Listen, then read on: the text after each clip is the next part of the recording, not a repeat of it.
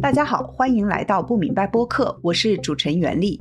一个月前，我们做过一期播客，在伦敦的留学生 Cathy 谈他如何受到斯通桥抗议者的启发和鼓励，在大学校园里战战兢兢地贴传单，把自己裹得严严实实的到中国驻英国大使馆门前喊口号。我绝对没有想到，仅仅一个月之后，同样的事情就发生在中国大陆的很多城市。十一月二十四日，乌鲁木齐一栋住宅楼着火。因为封控，一些居民无法逃生，最终十人死亡。而官方的新闻通稿却暗示说路是通的，他们不跑。官方的这种冷酷、漠然与傲慢，引发了民间的巨大不满。于是，悲哀与气愤的情绪先是在网上蔓延，后来好像有个阀门被打开了，很多人参与了线下活动。先是乌鲁木齐市民，继而是北京市民，然后是全国各地的大学生。最后，在上海乌鲁木齐中路，大家在祭奠火灾死难者的同时，要求结束封控，不要转运，不要核酸。有些人甚至大声地喊出来，仅仅在几天前还不可想象的口号：他们要自由，要民主，要新闻自由，要共产党下台，要习近平下台。我采访了六位参与上海以及其他地方线下示威活动的年轻人，我想知道是什么驱使他们去了现场。去贴传单，他们害怕吗？他们觉得这种抗议活动有意义吗？为安全起见，我们对受访者声音做了处理。你好，你能不能先介绍一下自己？嗯，Hello，大家好，我叫 Serena，然后是一名留学生，目前正在 gap year 当中。然后很碰巧的是，上海疫情封城的时候和这次也都是处于上海这个漩涡中心的地方。嗯，那你能说一下，就是昨天你是怎么知道乌鲁木齐中路大家在聚集？嗯，是是，其实是在微博上面有很多博主，上海本地博主和电影博主其实都有发。其实看到的时候是一个悼念性为主的一个活动，然后整体当时看上去也都是比较有秩序的。然后当时也是因为。自己内心当中情绪也还是非常澎湃，然后非常想要找地方抒发一下，所以当时就是赶到了这个乌鲁木齐中路这个地方。然后当时我接到消息的时候，其实就已经得到消息说这个地方车已经过不去了。然后我我自己骑车赶到的时候，大概在距离这个具体的祭奠点一公里左右的这个位置的时候，就已经是有警察在巡逻，然后警车的灯一直在闪，所以整体的氛围还是比较强的。比较 intense 的这种，那你紧张吗？你害怕吗？我还好，因为呃，自己当时可能也是比较想要去找到同温层的这种心情是比较迫切的，所以当时也就是看到警察之后，反而觉得啊，我找对地方了。因为乌鲁木齐中路其实很长，然后看到警车的时候，就觉得说啊，我找到地方了，这种感觉。嗯，对你以前有参加过任何的抗议活动，或者是群体性的这样子所谓的群体性事件吗？之前是没有过的，但是我自己就是去上这个社会学通识课的时候，包括留学的时候，和很多。当时香港的朋友们也有交流过这些事情，所以虽然我是以一个非常没有经验的身份去参加这个活动的，但是我还是发现在场的大部分人甚至比我更没有经验，就是我觉得大家会暴露出来，就是自我保护意识是非常非常弱的，在我看来是这样，因为嗯。在场的各位就是没有会想着说去遮盖一下自己的面部特征，所有人都是把口罩摘掉的。然后甚至就是在人群当中会有人说：“我看到在场还有人戴着口罩，你们为什么还不把口罩摘掉？”这个时候甚至会有一些就是面向戴口罩者的一些小小的冲突。当然我是全程戴着口罩，然后正好就是在我正对面的一个女生，她就情绪非常激动的就跳起来跟我说：“啊，你为什么还在戴着口罩？”然后就去甚至是暗示我说：“你不要做奴。”就 是当时就是情绪已经非常非常激动了，但是我其实当时也不知道怎么去接这个话茬。我觉得出于我的本性来讲，我是希望呼吁大家都戴上口罩，但是这样会显得我像是一个非常非常乐于服从防疫措施的这样一个呃身份，所以当时情况也是比较复杂。对，嗯，我判断大家缺乏这个。相关经验，一是因为他不太愿意去遮盖面部特征，然后第二点就是说，其实我到了现场之后有在想，就是要不要手机开一下飞行模式，然后这样可以比较好的去遮盖自己的电子的这个信息、数据的信息，然后就有的时候不好定位这个样子。但是我看到现场可能是只有一位女生有意识的把手机关机了，然后剩下其他所有人就是大家还是很开心的在微信上面聊天，然后在各种实时直播这个样子。就是什么样子的情绪是驱动你去了现场，然后在那待了好几个小时？嗯，首先可能最大的情绪是愤怒，愤怒应该是大过于悲伤的。可能说我们之前不为少数民族发声，那现在这个事情就波及到了我们的什么 majority，我们这个汉族人每一个人，每一个人，所以就会让我觉得。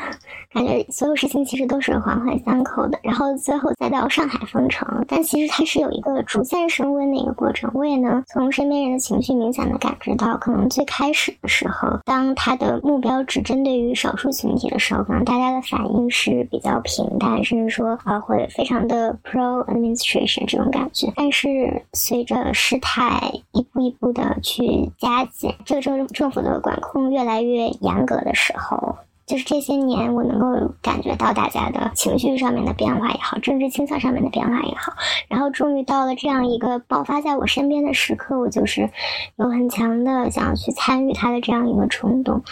对，这个是我。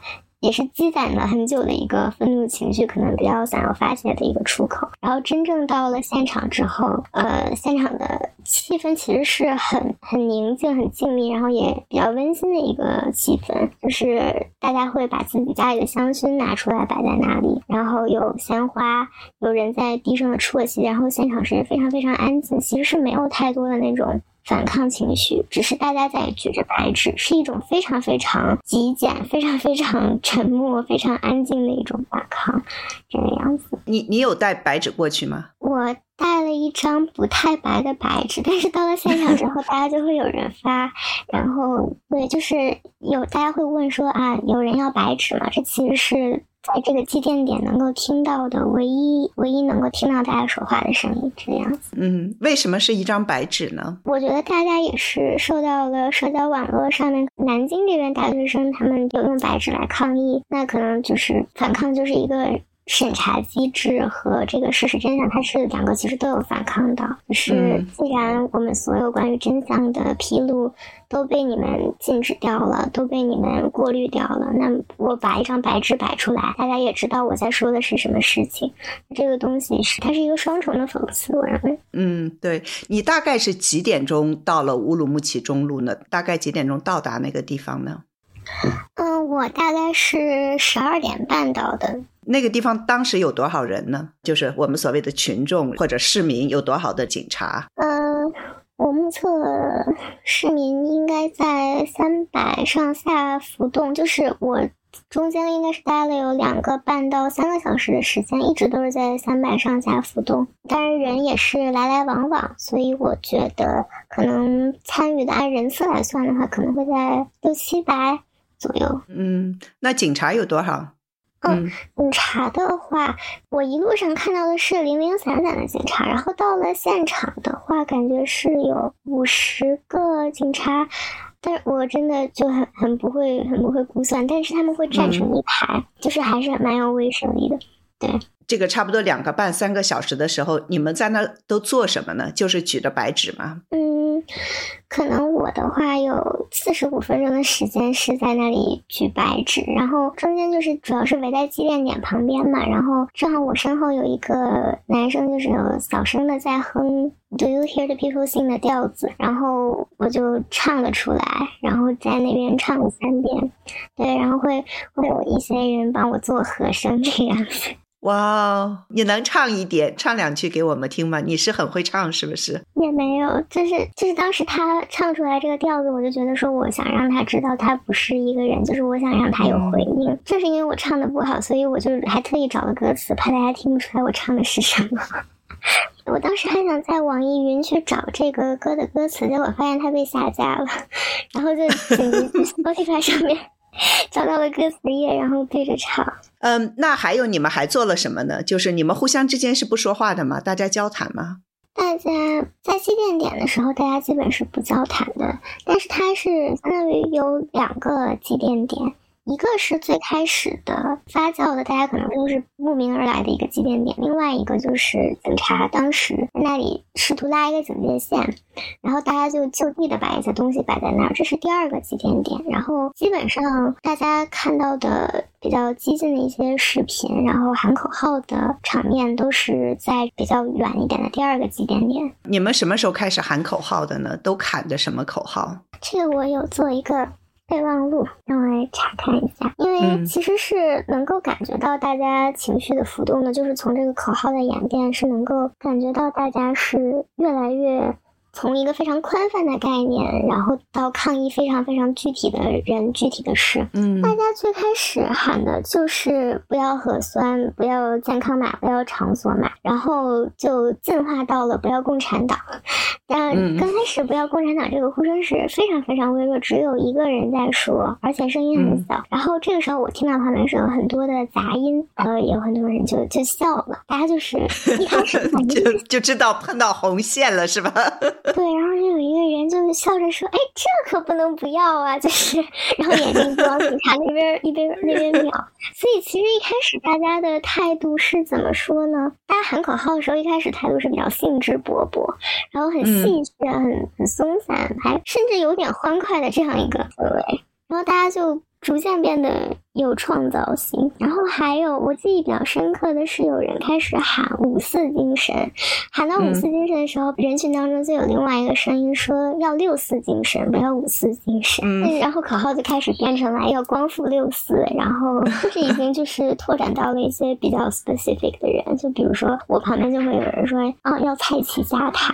还有两个口号，就是还有呼声比较高的口号，就是解放思想、实事求是，还有不做奴才、做公民，然后不要文革要改革。这个也是回应了四通桥的那个标语。对对，我感觉说这次活动也是，其实是受到了。更小规模的 protest 这个启发，对你们就是喊口号的人大概能有多少呢？就说大家在那块儿的也是有几百人吗？还是几十个人？还是就是十来个人？对，其实人很少，我感觉可能会占到百分之十到二十，这个也会根据口号的受欢迎程度来区别。然后我有看到，就是网上传播的这个后续的视频，看起来是，嗯，大家比较群情激昂，然后呼声很高的样子。但其实我在现场的时候，感觉是我几乎感觉我自己有责任、有义务去跟上每一次的呼喊，哪怕我嗓子不够用，因为我感觉我就是要去当那个气氛组。就是比如说以我为圆心，可能周围七八个人里面，可能只会有一两个人在喊。给我的感觉其实是密度非常低，然后这个也是会让我对整个活动感觉到比较悲观或者说比较迷茫的一个点，就是哪怕是大家已经聚在一起，属于是比较不明哲保身的这样一个同温层，但是真正的去喊口号的人也没有多少，然后同时。在去挑选口号的这个过程当中，大家之之间也会产生一些非常微妙的一些分歧，哪怕是在比较短的时间内，然后是非常非常经典的一个短风交接的这样一个。对峙当中，其实也能够看出来，大家其实是立场非常非常的多元，然后在光谱上面分布的也是很散。我感觉可能是缺少凝聚力的这样一个感觉。嗯，你觉得这个光谱呃非常的广，你怎么能觉得出来？就是说大概是什么样子呢？嗯。我觉得我可能要重新措辞一下，可能可能功夫也也没有那么的广，因为毕竟就是大家已经聚在这里了嘛。我讲一个小细节吧，就是其实当时大家是有面对面建群，然后建群的时候就已经有人在群里面去提示大家说，啊，我们主要就是来悼念的，不要有太过激的行为，然后不要弄巧成拙。包括刚开始在提出“不要共产党”这个口号的时候，大家的反应都是啊笑一笑，然后后面才是会有更。严肃的，更多人一起喊说啊，共产党下台，习近平下台。这个让我感觉大家一开始其实都是对这个概念很陌生的。就是大家可能就没有去想过去质疑目前的这个政府的合理性、合法性和正当性和很多其他的原则。大家一开始的想法就是说啊，这是一个红线，你怎么这么敢？你怎么这么能啊？就是这种感觉。但是到后来可能是有一种熟悉性原则，这种 familiarity principle，然后大家就会越来越愿意去加入到其中，可能。这也是让我看到，其实，在比较短的时间内，大家那条线就给跨过去了，是不是？我的感觉是因为刚开始就说，就像你了，这我相信对几乎所有的人都是第一次参与这样子的抗议示威这样子的事情，而且要喊这种打倒共产党的这样子的习近平下台这种的，这简直是一般人根本不敢想的事情。但是也很快，这个口号就是后来是说的比较多的嘛，喊的比较多的，还是怎么样呢？你刚才说的我有点不太明白，你就说。后来就是什么习近平下台，还有什么共产党下台，这个口号是后来大家喊的比较多的吗？如果按出现频次来说的话，它不是喊的最多的，大家喊的最多的还是民主自由，就是比较宽泛的一些概念。但是喊到下台这个概念的时候，大家的情绪好像是最大，就是声音是最大的。我也是后面看到后续的视频才知道，大家喊的是共产党下台还是习近平下台。我在现场的时候，大家喊下台的这个声音太大了，我就只能听到大家一直在喊下台，也不知道具体是在指代谁。那只有一个人啊，不能是说。对对，其实大家也根据这个就是演绎出了很多，就是有人在说啊不要一言堂，有人就是是说皇帝下台，有人在说废除君主制，就大家现场还是很很有创造性。对对，那后来你在的时候，就是警察抓人了吗？你看到了吗？啊，我没有，因为大概是在我离开之后半个小时吧，他们开始抓人的。呃，我离开的时候其实完全没有感觉到危险的信号。其实当时是警察全程都是站的比较远，然后也是比较束手旁观的这样一个角色。包括在我离开的时候，我觉得大家已经情绪不那么激动了。就是已经到了把能喊的口号都喊了一轮了，然后那个时候也是我比较悲观的情绪达到顶峰的时候，我觉得啊，今天这晚上也就这个样子了，然后我就回去了。结果我没有想到，就是在我走之后，警察就把包围圈缩小，然后用了一种我觉得几乎可以是说疲劳战术的一个方式，就把大家拖得很累，然后把战线拖得很长，最后去这样收紧这个包围网。嗯，对。后来三四点钟人的走的就比较多了，是吧？所以就你走的时候人还是一样多的，还是说呃，就是确实人少了？嗯，我走的时候人稍微少了一些，但还是很多。我感觉是还在比较正常的一个人流量那个样子。嗯，我们再回到在乌鲁木齐的那个大火的这个事情，就是我不知道，比如说前面也发生过很多。因为昨天有人问我这个，就比如说贵州的大巴的事件，是吧？还有前面也有别的一些的，为什么这个事情一下子在全国大家都是这么气愤，然后大家会愿意去不不再就是网上在这发生网上的抗议，而是到实地的，就是说现身的这种的抗议，现实世界里面去抗议。嗯，我觉得这一次的受害者，他们给大家的形象是更具象的。就是在推特上面，我有看到说他们的名字和照片被披露出来了。同时，在是，我我虽然没有看到，但是朋友有跟我转述，我看到的时候，这个链接已经被删除了，但是可能已经被传播的挺广的了。就是会有他们非常痛苦的尖叫，说想说救救我们吧，这样的声音发出来，让大家就是非常非常切实的感受到了非常具象化的这种。痛苦，然后感觉大家的共鸣心和同理心也是一下子就被激发起来了。之前的事件事故的话，可能都会比较简短的就被概括过去了，就没有这么强的冲击力。在我看来，可能是这样。对，好，非常非常感谢你，Serena。接下来是我和上海的张先生的采访。哎，你好，您可以开始了。嗯。好的，好的，就是我姓张，工厂张，然后我是一二年，然后来上海读书，然后一六年毕业，然后到现在一直待在上海的。我一直从事的是互联网游戏，就是网络游戏，也就是会被声讨说我们是精神鸦片、电子海洛因，然后这样子一个行业来说啊，我现在是在这边。我昨天的那就是就是上海从封城来说嘛，然后我们当时居家，然后那个时候就已经是关注到我们上海市那边，其实就是有很多人跳楼。我当时住的小区旁边是。消防队，嗯，我在那个小区住了两年，我从来在此之前，除了上海来台风之后，那个消防队会出警，但是就是从封城之后，那个消防队出警就出的非常高。最开始他们会通报一些详细的信息，比如说上海长宁区什么什么路八楼有人跳楼，他们会说到几楼，那个时候那个时间点的基本上的接警点会在十点钟左右。基本上一天晚上会到两到三起，甚至多的时候会四到六起。所以说后来上海市市民不是给那个公安局，然后派出所打电话，然后说没有没有没有吃的，然后公安局问了，有一句我观察到，就是公安局问你住在几楼，然后那个人说他说我住在八楼，然后公安局说那我给你想点办法给你送点吃的，然后我就知道一定是因为这种高楼的人一定会特别多。所以说，公安局会优先给这种高楼，因为他会跳楼，然后会出警。然后越封到后面的时候，这个就从十点钟的案情就开始往后延，一直延到十一点。然后十二点，然后到凌晨，直到六月份解封之后，然后那个消防队的出警信息太少。然后还有一点就是，他们最开始会通报路和跳楼这个信息，后来他们只通报路了，然后不再报那个跳楼，因为消防队他是非常一个大喇叭喊喊一喊，我们周围的小区都能听见，而而且就是我非常靠窗，我能听得非常清楚。然后昨天去乌鲁木齐路的那个现场，到那边差不多是在一点钟左右。然后我就是先去那个路标下面，然后点蜡烛，然后放了花。因为我去的时候，外面的花，因为我出门的时候，外面花店已经没了。我当时我就是在路边上，就是有一有那个店面，他以前送的花，但是它是月季是白，它是放在路边，因为花已经蔫了嘛。然后我就从上面。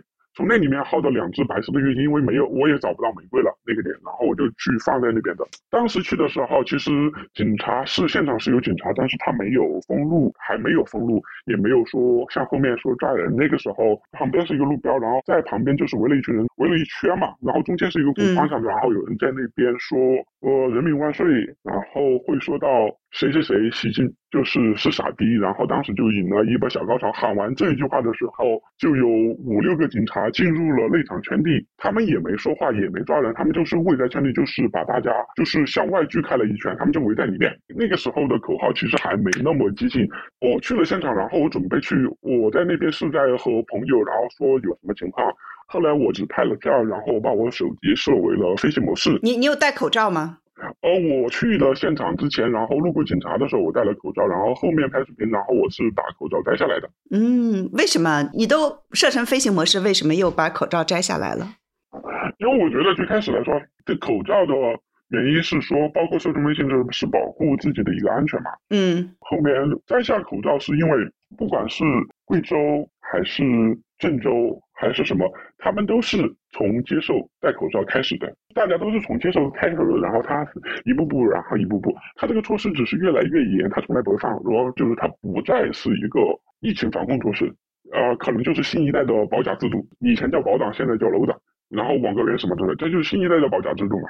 嗯，我能问你一下，就说我一上来一问你，你就说起了你在上海封城时候，就是那些自杀的人。那这次去是因为乌鲁木齐那些被烧死的人，我我不知道，就说。就是你能描描述一下，就比如说你看到或者听到乌鲁木齐被烧死那些人，你你有听的他们那个音频吗？能你能稍微谈一下，就说你从上海封城到现在，你觉得你心里是一个什么样的一个过程呢？最开始上海说封城嘛，说封三天，然后我当时就觉得这个消息不可靠。然后我我去超市里面去排队排一个小时，然后去超市里面买的东西，然后给自己储备了差不多两周的东西，然后还给我买不到东西的同事准备了一些，然后也就是我一个人差不多买到了三到四个人的东西。当时我同事他们也出不了小区，那个时候还有闪送，我就是没有信封三天，然后准备了两周，谁知道就是从三天然后变成几个月了。就是那几个月最开始大家居家办公，然后不用去公司，然后不用面对人，那个时候真的摸鱼也很多，然后也挺轻松。最开始最开始真的心情很好，觉得不用上班，然后可以睡到自然醒，然后办公就是手机上，然后处理一点事情，下班也很早，我们也不用写日报、周报什么的东西。就是到后面的时候，就有一些情况，就是主要就是老年人啊，因为我们在的小区也会有很多老年人，然后就是老年人出的问题开始比较多，那个时候就开始关注上海的声音，然后然后也会看到就是上海的老年，就是有一个嘛，在普陀区就是华师大那个老先生，就是说我的病了，然后我很痛，然后有没有药，然后那个社区部门讲我没有，就是然后就是老师先生最后那个那个就是说到一句就是。我们的国家为什么变成这个样子？老先生开始质问，就是那一句就是很戳人，因为在我之前的经历，就是我从农村出来，我能够去读书，然后读到后面，我们能够减免我们农村学生的学费。我上大学，然后贫困家庭是有补助，然后我可以拿助学贷款。我去工作之后，然后才还了我大学的学费。但是我觉得，就是我们是越来越好的，就是。当时那个老先生那句话就绷不住了，就像就是在说，人们正在死去，人们在呐喊，为什么没人听到人民的声音？然后从上海封城那波，然后其他地方封城就越来越大胆。就是在上海封城之前，其他地方也在封城，只是上海封城过后闹的声音很大，但是其他封城闹得越来越大胆，就是很明显的就是贵州的那个。那个转运汽车，然后二十七个人。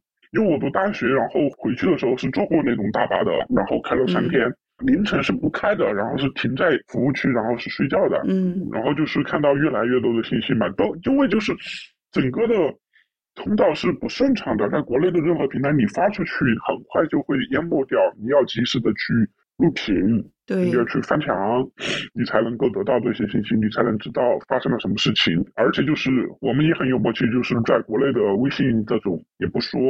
我我还想问一个，就是说后来又发生了好多地方都发生了事情，就比如说贵州的二十七个人去世，当时当然大家在网络上的传播也很多，可是很少有这种现实中的这样子的行动。这是我问每一个人的问题，就是说为什么这一次乌鲁木齐的这个大火把大家就是有这么多人一下子都开始在现实中走了出来，到了街头来抗议，或者到校园里来抗议，这个你有没有想过呢？我觉得就是很重要很重要的一个因素，就在此之前，大家都是觉得两届然后换人 OK 结束。当然，就是在整个过程中也都知道十月份就是他肯定就会连任，就是只有当那个成为既定事实，他已经完成这一步，然后尤其是看到胡锦涛。就是他是不是生病还是什么原因不知道啊？就是从那个会场被那样带走那一步，然后就知道我们所有的进步到此戛然而止，所有的社会结构就是所有的进步性就会倒退了，然后就这一步，然后就到这里。就是我觉得这个情绪就是一定是他连任的那一步，然后是非常重要的一个情绪点，然后都大家都知道我们放弃幻想了。包括到现在我也觉得就是有街头抗议这一波，对于他这样的人，他肯定不会说。你们抗议，然后我就下台，我就缓和什么的，他一定会越来越强硬，所以说他肯定会下一步来说，他一定的手段会越来越强硬，管控越来越强，就是这种人，他会吸取毛泽东一个教训，就是毛泽东说，就是共产党人不能认错，就是让他跟胡志明说的话，就是你怎么能认错呢？你永远都是正确的，你不会有错的。就他一定会接，就是从这种红二代，不管有人还在说薄熙来，不管是他还是薄熙来，他们就是红二代、红三代，他们一定是这种思想的人。我不知道，就说可能这个是比较难以说的，就是封城啊、封控的这些的清零的这些措施，就是无休无止的清零和对这个国家的政治的制度的反感，或者是你觉得这两个哪个因素更大一些呢？或者是很多都加到一起了？我想对于你们来说，可能还有就是说年轻人来说，还有经济上的压力，然后各方面就业上的压力，就说你能稍微说一下吗？就是对于你哪个因素最大呢？总体来说，就是就是我还好，包括经济上的压力，就是因为我在上海，我知道我买不起房子，我知道我很清楚。我回到家乡，就是以我在上海在上海这个工作，我回到我的家乡，回到那种一二线城市，我买房很轻松。我在上海是买不了房的，因为我农村家庭是没法支付那个首付的。所所以说这一点我还轻松。加就是这封城三年当中，其实工作来说，包括我就业其实是没有问题，只是说我今年还换了一次工作，然后涨了一点工资，就是涨的涨得很低，但是能看到很多人失业，就是每个人失业背后就代表了一个家庭。就我现在还单身，我还没结婚，就我女我女朋友，然后去年然后出去拿绿卡，然后就没再回来，然后封城的时候我也跟她说不要再回来了。就不要再回来了，就是你就在那边，你不要回来了。然后我现在的对于我来说，我现在纠结一点就是，我想说服我家人的工作，我要想办法然后润出来。对，那我问你一下，就比如说，你知道他这个政权这么厉害，而且你肯定也比较懂技术，你你知道把手机要调成飞行模式，你你害怕吗？就说你走进去的时候，尤其就是你喊喊口号的时候，刚开始喊口号的时候，你是一个什么样子的感觉？没什么，没什么多大感觉，也没有特别害怕。是吗？没什么，没什么特别感觉，也没说哇，我终于来现场了，我什么好激动。其实包括我去去那个蜡烛那边点蜡烛，其实我也没什么感觉，就是我知道，就是因为纪念这帮人的情绪，就我已经在知道，就是听到他们那个着火、那个惨叫啊啊的那个视频之后，我已经在那个情绪里面。在那个时候出来，去了现场，我反而并没有多大感觉，也没有说有很多人在这儿，我很勇敢，有很多人想，我没有，我就是一个很去现场，我一个很平安心的，我就是告诉自己，告诫自己就是。情绪要稳定，就是我就害怕这种机会，然后大家情绪不稳定，然后会会因为零八年全国的什么反正太游行，那个时候我高中的时候能够看到，就是有情绪，然后开始造成打砸抢啊，就是 U 型手，然后敲了人植物人，然后那个人现在还在医院里，嗯我就不希望这种。事情，然后变成一个纯粹的一个暴力的一个暴力的，对对是，就说你你一直就是心情还是比较平静的，然后你你有跟着喊口号吗？呃，跟着喊的，跟着喊的是吧？对对喊喊的最开最开始其实没有像后面喊的那么激烈，最开始大家就是喊人民自由、人民万岁，然后怎么对，然后有一波小高潮喊了一批习近平是傻逼，然后从了这一波开始，然后警察就开始进入了那个。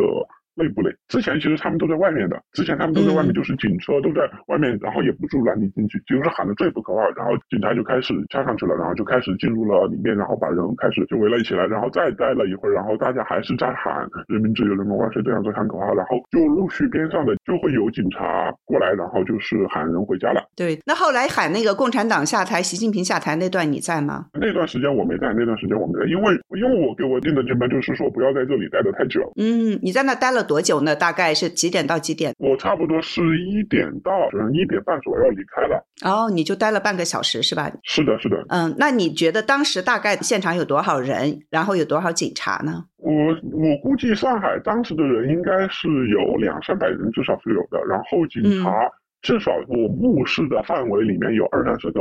然后警车倒是有，因为因为那条路被堵住了，因为我只能在另一侧，另外一侧我没过去，另外一侧情况我不知道，我能看到就是一个圈，然后把那个路堵了，然后有一侧警察在这边，有一侧警察在另一头。从我过去，我看我的照片和视频来，警车有那种小轿车，比较小轿车变成了，反而是那种中巴型的那种警车。比较多，大概有三四辆的，因为一个里面可至少有能坐五六七五六七人。至于那个车里面还有没有警察，我不知道。哦，这样子，那你给自己定了规矩，就说你不要留太久，是吧？是，对的。因为现在就是现在情况就是，我是一个人在上海，我女朋友在国外，然后也不让她回来了。晚上我父母还给我打电话了。因为我一直给他们报平安，就是说我们这里疫情不防控，我很好的。包括我在封城期间，我会尽量避免给我父母打电话，因为那个时候我情绪受不了。那个时间段，我怕我父母担心，我就没跟他们打电话。所以说我父母打电话就是他们就是说注意安全，然后不要外面吃饭，不要叫外卖，然后自己在家说，我在这边带他。我都会答应他，让他们放心。就是就是这种上，我不想让他们担心，因为因为我在上海的话，其实相对来说，我又比较社恐，朋友又很少。如果说我真被抓进去了，然后我失联到什么情况下，没有任何人知道有我这么一个人在，就我父母就也不知道什么情况，因为我父母也在外面，我在老家，他们也不知道什么情况。就是作为一个农民。他们可能没办法应对这种事情。嗯，对我我明白，我非常非常理解。我只是想问一下，就说你，但是你去了，然后你还摘了口罩，哎，我就不知道，就说 最后会怎么样？你有看他们后来抓人的那些视频了吧？我看到了，我看到了。你有没有害怕会找到你呢？你觉得会找吗？哦，找到我。我就如实的说啊，我就表达两个情况，就是这样子，因为我没我没有说我要反对你怎么的，我只是说，说实话，我是一个又比较容易妥协的一个人，就是说，你你换个人下台可以，你在台上也可以，但是你不要就是。你为了为了人民不生病，所以说你不管人民的死活。如果说你要这样干，我肯就是我读书讲的时候，我们课本还很多事情没有改，什么王侯将相宁有种乎的，有的人死的，但是他还活着；有的人活着，但是他已经死了。把什么名字刻在石头上，想永垂不朽，但是他已经腐烂了。这种事情我们是很理解的，我们很知道的。相对来说，我们在上海这个行业，因为我们游戏行业会去往海外发行游戏，会翻墙，然后很多事情他不想让我们知道的事情，我们也知道了一些。也不敢说我知道的全部，也不敢说海外发出来的就一定是完整的真相。但是这一部分真相弥补了他们告诉我的一部分真相，其他的真相我也不知道在哪里。好，非常感谢上海张先生跟我们的分享。你好，Miranda。你好。呃，那你能不能先自我介绍一下？呃，大家好，我在上海已经生活八年，然后在这边是做媒体相关的工作。呃，我今年呢三十二岁。那你能不能说一下，你昨天晚上周六晚上你是怎么知道乌鲁木齐中路那边有人在聚集，然后你是怎么过去的？其实昨天晚上很碰巧的，就是我本来是跟我男朋友准备出门去，就是找个地方那个看世界杯，然后喝喝两杯酒，看一下世界杯。呃，因为很久没有出门了，最近一段时间都在家里办公，所以说想想去市中心城里面去逛一下，然后我们就去了上海市中心那个放的幺五八那边，然后看球的中间，我男朋友刷微博，在微博上看到大家有抛出来那个乌鲁木齐中路那边大家去纪念、去悼念的那个照片和帖子，然后就说我们要不去看一下吧，然后我们当时就从巨鹿路那边就一路骑共享单车，然后。就到了乌鲁木齐中路那边，然后当时就已经，呃，有警戒线，警察已经已经围起来了。嗯，当时几点钟？十一点左右，算是比较早的。嗯，你们刚去的时候大概有多少人？然后警察有多少？我印象当中那时候人没有很多，因为主要是集中在大家在地上围了蜡烛，然后呢，大家是围了一圈人，大概也就是二三十个。然后中间核心的二三十个人是围在那边，就是默哀悼念。然后呢，外圈大概也是有一部分人，但也没有很多吧，可能也是三二三十个加起来。那个时候就是我们的人可能就五六十个吧，不到一百人那个时候。然后警察的话，当时他其实是把乌鲁木齐中路的前后两个路口给封住了。嗯。然后我们当下那个路口看到的警察，其实实际上有。不少了，那个时候也是有十几二十个，只是在一头，然后两头可能加起来也有三四十个这样。我们其实一开始完全没有想预计到说会有后面的一系列的这个抗议的事情出现。我们其实包括很多其他在现场就是看到我的朋友去的，他们其实可能想法单纯的也就是说去那边默哀一下，但是后面可能大家的情绪其实很难控制了，就。变成了之后的这个抗议示威的情景。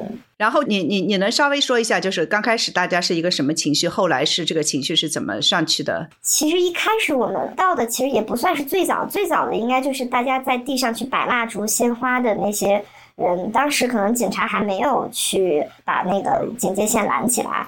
但我们到那个时候已经有警戒线了，然后呢，那个时候包括两边路口也封了。我们当时试图想要进去，但是那个警察他们就是开始有一些对峙的这个情绪了。大家在警戒线外面就冲着警察在喊话嘛，说凭什么不让进去？而且我旁边刚好有一个她是新疆乌鲁木齐的小姐姐，她情绪就特别激动，然后一直在跟那个警察在吵啊什么。但警察其实对我们是一言不发的。我们在现场去跟他说任何的观点，甚至就是用一些脏话去骂他们，他们也是一言不发的。其实我当时的心里面就觉得说，可能其实他们作为这个工作就是要做这个工作的执行者，他没有办法，你必须要去做这件事情。但可能他的内心是不是也会有一些超出他工作之外人性的东西，被我们现场的一些情绪和语言给触动到。我旁边那个小姐姐她是汉族的。然后他当时跟警察说的是是什么？就是他们是我的同胞，就是我的同胞十个人葬身在了火灾当中。你们有没有家人？你们摸摸自己的良心，去想想看，就是你们的家人如果置身在这样的处境当中，你们会怎么办？就那个小姐姐，她是这样的来跟警察去，算是去谈判吧。然后反正后来我们，她在我旁边，然后我看那个警戒线也挺松的，我就我就我就拉着她，我们说往前走吧，就往前走吧。然后呢，警察就也没有拦着我们，我们就走到了就是内圈他们默哀的那群人旁边。呃，我在上海做媒体将近八年，嗯，我昨天晚上是待到了三点多，那在两点多的时候呢，现场有人喊起了要言论自由和新闻自由的口号，那喊着喊着，我其实当时就已经泪流满面了，嗯，因为想到这些年在呃国内做，不好意思，就想到这些年在国内去做所谓的新闻和媒体的经历呢，嗯，其实私下已经跟无数的同行还有好友去吐槽，但是却从未像当时那般，就是在公开场合和这么多的一群人大喊出来。所以其实我感觉那个瞬间，大概也是我做呃媒体工作以来感觉最自由的一刻吧。当然，这个自由肯定会是有代价的。嗯，因为现场它有监控摄像头，还有警察，也其实他们有人带相机在拍照。那当时我我也没有戴口罩，所以我猜也许事后会有人脸识别，会不会识别到我的信息，然后也许上门来带走。但是也。我现在其实我不知道，但是也没有那么怕啊，因为就感觉好像豁出去了。毕竟开弓没有回头箭了。你说完那几句话之后，你喊出那几句口号之后，就再也回不去了。嗯，对我我真的觉得你这个特别就是做媒体这些年的委屈，是不是？然后就是在昨天晚上就是释放出来。你你能不能说一下，就是大概是什么时候开始人越来越多，然后大家喊的口号也越来越政治化？我们其实为什么会喊口号喊起来，是因为那个时候我们就在说，为什么警察要把路给封起来，然后。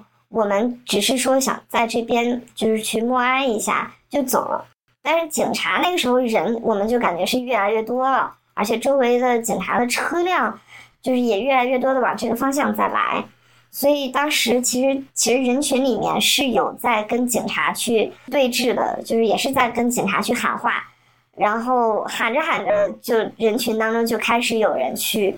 把这些口号一个一个都喊出来了。你能记得你印象最深刻的口号都是哪些吗？你是一开始就跟着喊了吗？还是说有一些犹豫？因为我相信这是你第一次喊口号，是不是？对。你有没有犹豫呢？当时？嗯嗯，其实并没有，因为就是虽然嘴上是第一次喊，但是心里已经喊了无数遍了。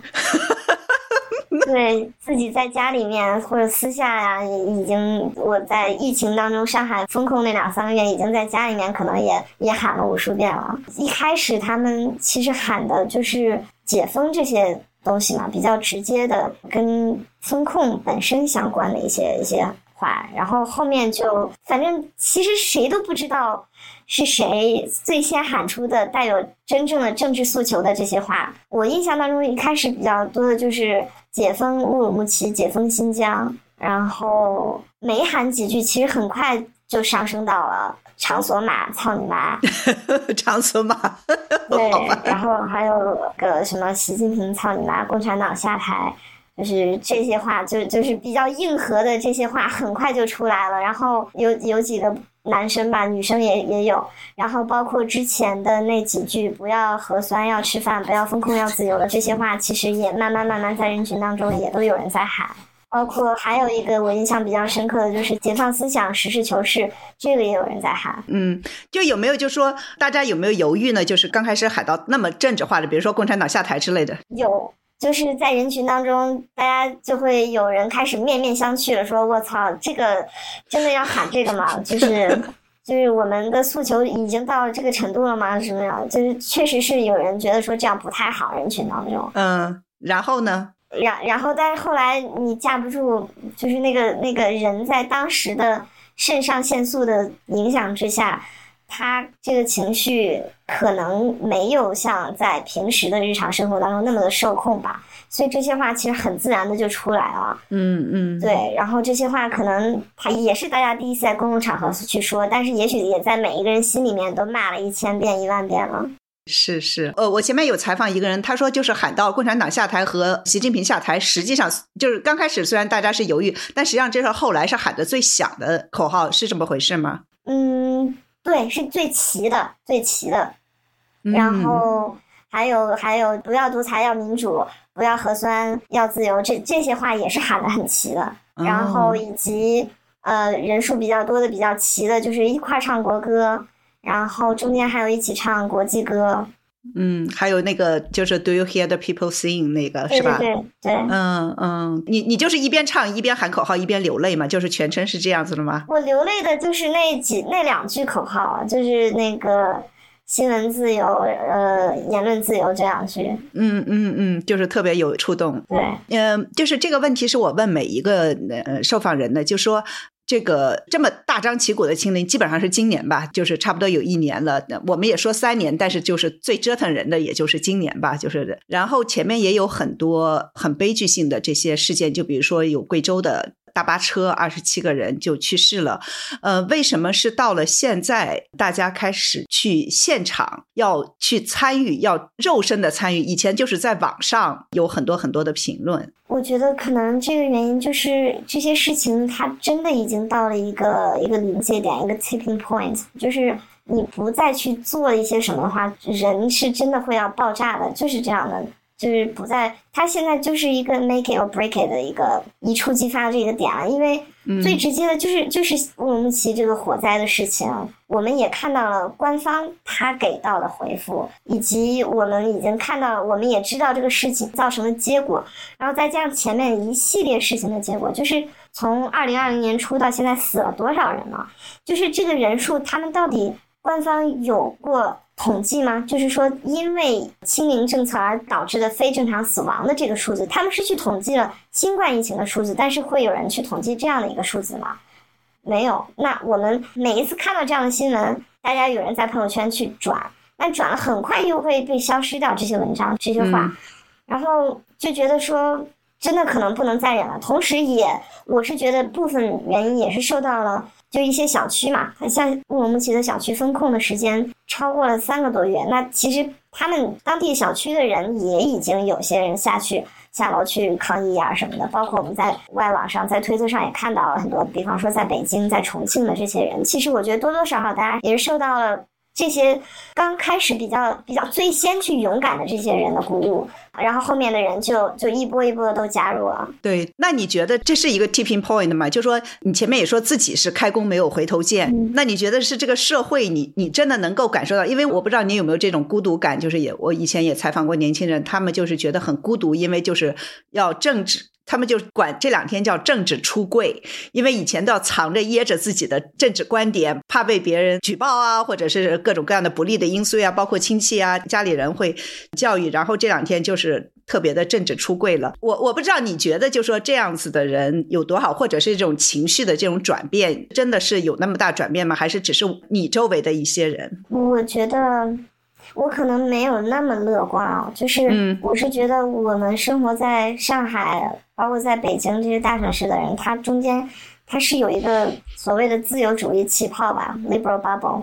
嗯，那我我周围结交的，我是做媒体的，我的朋友大部分也都是就在上海各个公司去做白领啊什么的。我其实说实话，我周围做公务员的呀，或者是中小学老师啊，或者是做。警察、医生，甚至在部队当兵的同龄人朋友，我很少有。我我的同龄人朋友很少，就可能老家有一些吧。因为，嗯，就是不同的城市，他的职业选择啊、圈子啊，肯定是不一样的嘛。我小学同学、初中同学、高中同学，可能有一些在做公务员，但是这些也已经在老家，可能很久也不会联系。那我目前在上海生活的我这个圈子里面的人，大家其实想法都比较的相似。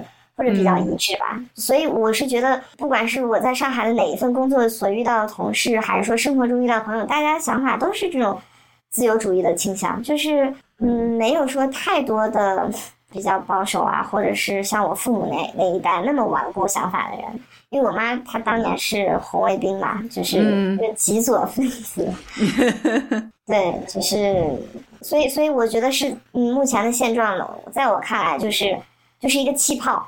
就是一个气泡，就像那个，嗯，因为我前天晚上有发一个推特，我就说，呃，就是那天是乌鲁木齐了，那边大家都是在声援他嘛，就是微信上大家都是好好好什么什么之类的，呃呃，行行行什么的这些的，就发很多的这样子。呃，那我觉得就是那天晚上感觉像李文亮医生去世那天晚上是吧？大家很多平时沉默的人都忍不住发了声，但是呢，我。当时也在想，就是说这个是不是还是很快就会变了？就像那次以后，就是大家很快就就忘记了那么惨痛的经历，就变成了讴歌。我觉得可能这次会有一点好的，因为人是真实的到了线下啊，就不像李文亮那次，大家当时全国人都还在被封到家里呢，你怎么去去到现实的生活中到线下去做事情呢？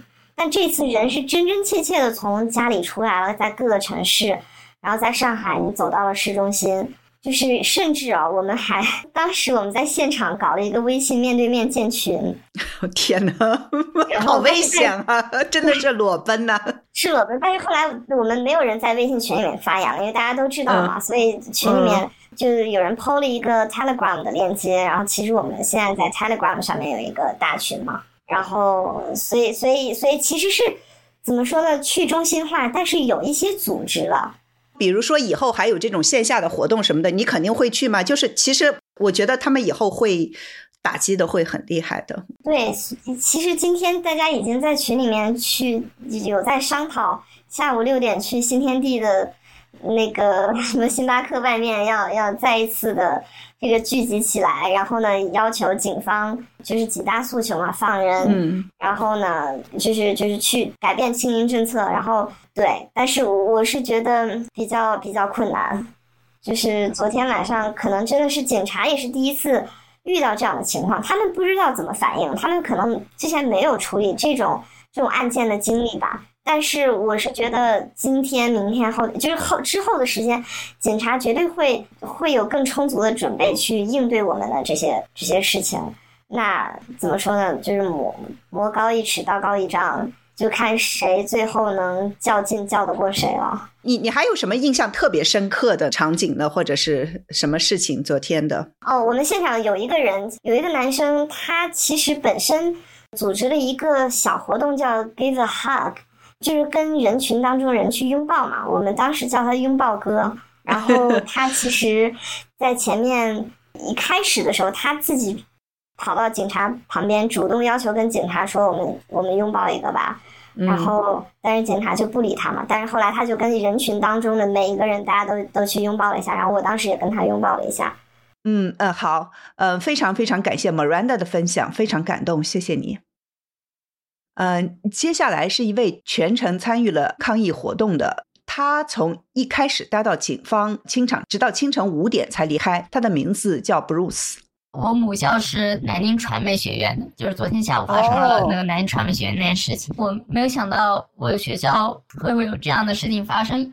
其实，在我大学时期，我是一个比较不会去太过了解于外界事物的人，就不会刻意去了解一些嗯国际上的或者一些国内政治这方面的内容，而且我也没有跟我同学交流，就一直觉得大家都是那种可能。比较爱国的人，嗯，不关心政治、爱国的人，就因为在我的印象里，我觉得这种学生的运动往往会是从那种高等学府或者是什么，因为我一直觉得就是自己的母校可能它的排名可能不是特别好，但是这次这样的事情出现，让我就大大超乎了我的意料。但是你为什么去呢？嗯，我其实是从今年慢慢开始觉醒，就是有这种意识，就这两年慢慢开始觉醒这种意识的，就是反对一些就是我们这个国家里面的一些不公平。嗯，你是不是觉得说这些话，把它说出来都是一个挺困难的事情？就我一下子不知道该怎么去表达它。你是以前只是是不是在心里面说过，或者在网上说过，其实没有用语言把它说出来过？对，嗯。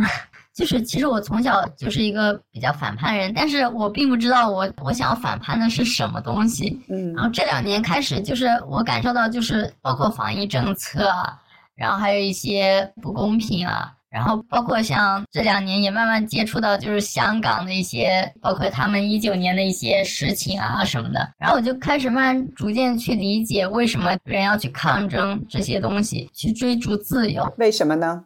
嗯，我觉得自由是人的一种天性啊，你不可能就是就像你不可能把一个人把他封在家里封三个月，一点事情都没有。其实我第一次去进行抗议活动，就是在五月份的时候去抗议小区的解封，这是我人生当中第一次去抗议。嗯，然后这次的乌鲁木齐中路这次的抗议活动，可以说是我人生当中第二次。嗯，其实我一开始，我当时是在。十点多的时候，我在微博上看到说有这样一个活动，然后我就想着，我说我要去。因为其实在上海这个地方，经常会有一些这样小规模聚集的活动，我并不认为它会是什么有危险性的，或者会有什么暴力冲突产生的一个活动。所以我当时我就带着一包蜡烛，然后带着一些便签什么的，我就直接去那儿了。嗯因为我当时过去的时候，其实整个场面是非常沉默的。当然，已经有警察把整条路已经给封住了，就是那种车不让过，但是你人可以走进去的那种。嗯，包括像哀悼仪式的那一圈人，外面也围了一圈警察，就在不断的劝离。虽然说当时的场面非常的安静，但其实警察跟群众之间就已经产生了一些小的摩擦和冲突。包括警察去拽人啊什么的，但当时整体氛围还比较良好。在我过去之后，大概有个半个小时左右吧，我们就开始分发白纸。这时候的路的两边因为封路，然后警察因为人越来越多，他们就已经拉起了警戒线，就不让外面的人进来了。外面的人就越聚越多，然后慢慢就开始起冲突。外面也有人在喊口号，我们里面的人就也围过去。然后警察就发现，因为当时两边警察可能每边都只有六七个，可能他们数量不是很多嘛，就无法维持住这种状况。虽然说他们当时已经在喊人了，但是他们现在无法阻挡这种情况，所以就把人群都放进来。这时候人就开始混乱，就不受控制了。其实我以前看过一些，就是包括一些香港的纪录片啊，或者是一些其他国家的一些这种抗议活动的纪录片。就是我其实比较了解，但我从来没有想过这种事情会最后发生在我的身边。就是我指的是到最后警察抓捕的行动。你五月份参加的那个抗议活动，你有喊过口号吗？当时有，但是但是其实就是一些比较平和的，就是要求解封什么的，比较温和的一些口号。其实昨天一开始的口号，我觉得其实也算是挺温和的，就是像什么。不要核酸，要自由，这种，嗯，我是觉得比较温和的。但是后面随着人群涌进来越来越多，像这些抗议的人群，他们中间也产生了很多矛盾冲突，包括有些人说我们要沉默，我们要沉默抗议，我们不能扰民，我们不要做出一些就是让警察能抓住把柄的事情。嗯，有些人就开始大声的喊口号，然后开始辱骂社会，或者是辱骂。政党什么的，就人群之间也逐渐产生割裂，然后沉默的人最后就是他们也无法在中间待下去，就是被迫离开。嗯，就其实我觉得这时候已经逐渐失控了，但是就是你处在这样一种环境中，你会不自觉的会被他们带入到里面去，这种群体效应就是 你会忍不住跟他们一起喊口号。我觉得这原本的本质是一场哀悼仪式，对吗？嗯，然后他们。对着这个哀悼的地点，就是当时他们围住了那一圈地上摆着蜡烛的一个哀悼点，他们围着这个地方去喊，而不是走向背后对着那些警察喊。其实我觉得这是很没有意义的事情，嗯，而且这本来就是一种扰民的行为。如果你原本的沉默的抗议，你原本是站立的，警察没有没有什么理由去把你赶走，但是你站在那大声的喊口号，你把周围的居民都吵醒了。其实当时旁边就是汇贤居，就是当初上海第一批解封那个小区，嗯嗯，里面很多业主都走出来，就在小区里面就围观着外面。就是你不认同喊口号这种方式是吗？我不认同他们在凌晨两三点去喊这种口号，然后把周围这些小区的人全部都惊醒。我觉得至少这种行为你不能去打扰到别人。我觉得我们这些人里面就是做错了一些事情，但其实这是不受控制的。包括其实里面有很多人就是像是那种在恶意带节奏的感觉。有些人就把火往警察身上引，就开始辱骂警察，或者是讲一些很无厘头的话，或者是一些人在演说，说要我们沉默抗议，然后这些人就开始出来捣乱，就在那个人讲话的时候，就不停的在喊口号去打断他的话。其实我觉得这是非常没有没有礼貌的一种行为。随着他们口号越喊越偏向于什么，这这些我可以在这儿说吗？可以啊，我都可以说。嗯，就是包括就是喊到后面习近平下台啊，什么共产党下台啊，包括这种口号的时候，其实我觉得这可能也是一种警察他人墙往前推进的一种导火索。嗯，你觉得他们不喊这个，警察就不会过来吗？嗯，其实我觉得也是会的，但是我觉得就是就是更加激化矛盾嘛，就是因为当时也有领导那些在场，就会让他们感受到一种威胁感，然后他们就会采取更暴力的行为，包括后面的那些非常暴力的行为。前面的那些可能就是一些警察，单个警察跟一些嗯游行的人起了小的冲突。嗯，到后面就强行开始抓人，五六个警察围着一个人，就把他往警车上拖拽。还有到最后四点多的时候，我记得当时是有一个人和一个戴白口罩的领导起了口角，然后警察就突然围起来，就把那几个人无开始无差别抓人，就把站在路中间的很多人就往那几辆面包车上抓。嗯，然后包括还有拖拽、殴打，还有就是我。很清楚的看见有两个人就是被跪压在地上，就三四个警察就骑在他身上。对，你觉得是因为示威的人他们有点太激动了，是吗？是因为这个导致的吗？我觉得可能有一部分原因，但是但是其实，呃，这个政府就是在管控的这一方面，他的严厉管控，使得即使温和的抗争，有时候也可能会导致这样的结局。包括最后，其实，嗯，最后因为我是站在那个哀悼的那个蜡烛的那个地方，我们那一批人就是被抓进去最多的那一批人。当时我们那一片都是非常沉默的，但是就这些沉默的人，他们就被无情的殴打，然后拖拽。很多那种更加群情激愤的人群，其实很早就被警察去远远的分散、去分化，用人墙把他们挤到路的另一头。嗯。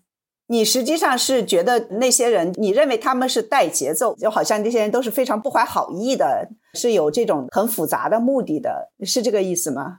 就是我还是举刚才那个例子，就是有个人说我们应该沉默示威，嗯，我们大家都很安静的听他讲这个话，听他讲完，这时候就突然有两个人就挤到人群里面，有个人还非要挤到我前面去，然后就说就说我们不要沉默，我们应该。抗争，我们应该喊口号，就开始大声的喊，去打断他。就包括周围的人制止，他也不听，他就一直在不停的去喊口号。包括后来，包括在人群围住警察，警察停止住了抓人的行动的时候，有个人还围到警察身边，就不停挑衅警察。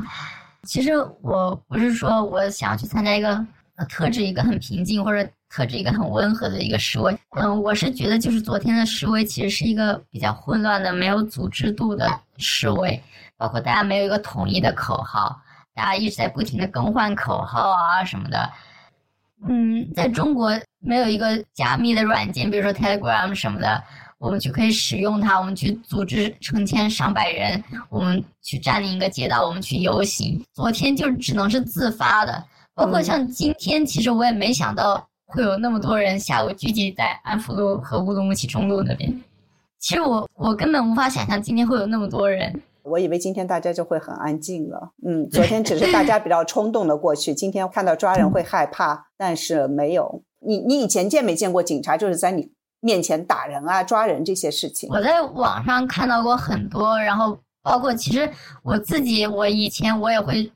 想到我说我年轻人应该付出这样的代价去抗争什么的，但是我眼看着就离我就一两米的距离就把我眼前这个人去拽走，当时我想挤进人墙去救他，然后我去撞那些警察，但是我发现就很无力，就根本撞不过他，我想从下面钻进去，然后也被他们挤出来，但是我其实非常后怕，如果我当时我钻进去了。那我也是被塞上警车的那个人。我其实是想，就是说，希望大家抗议者能够保护好自己，嗯，然后去更有组织的去行动。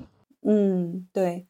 但但是你觉得这个可能吗？或者是可以做什么？大家其实包括像今天那个电报群里他们的一些讨论的一些方法一样，其实这些都是在。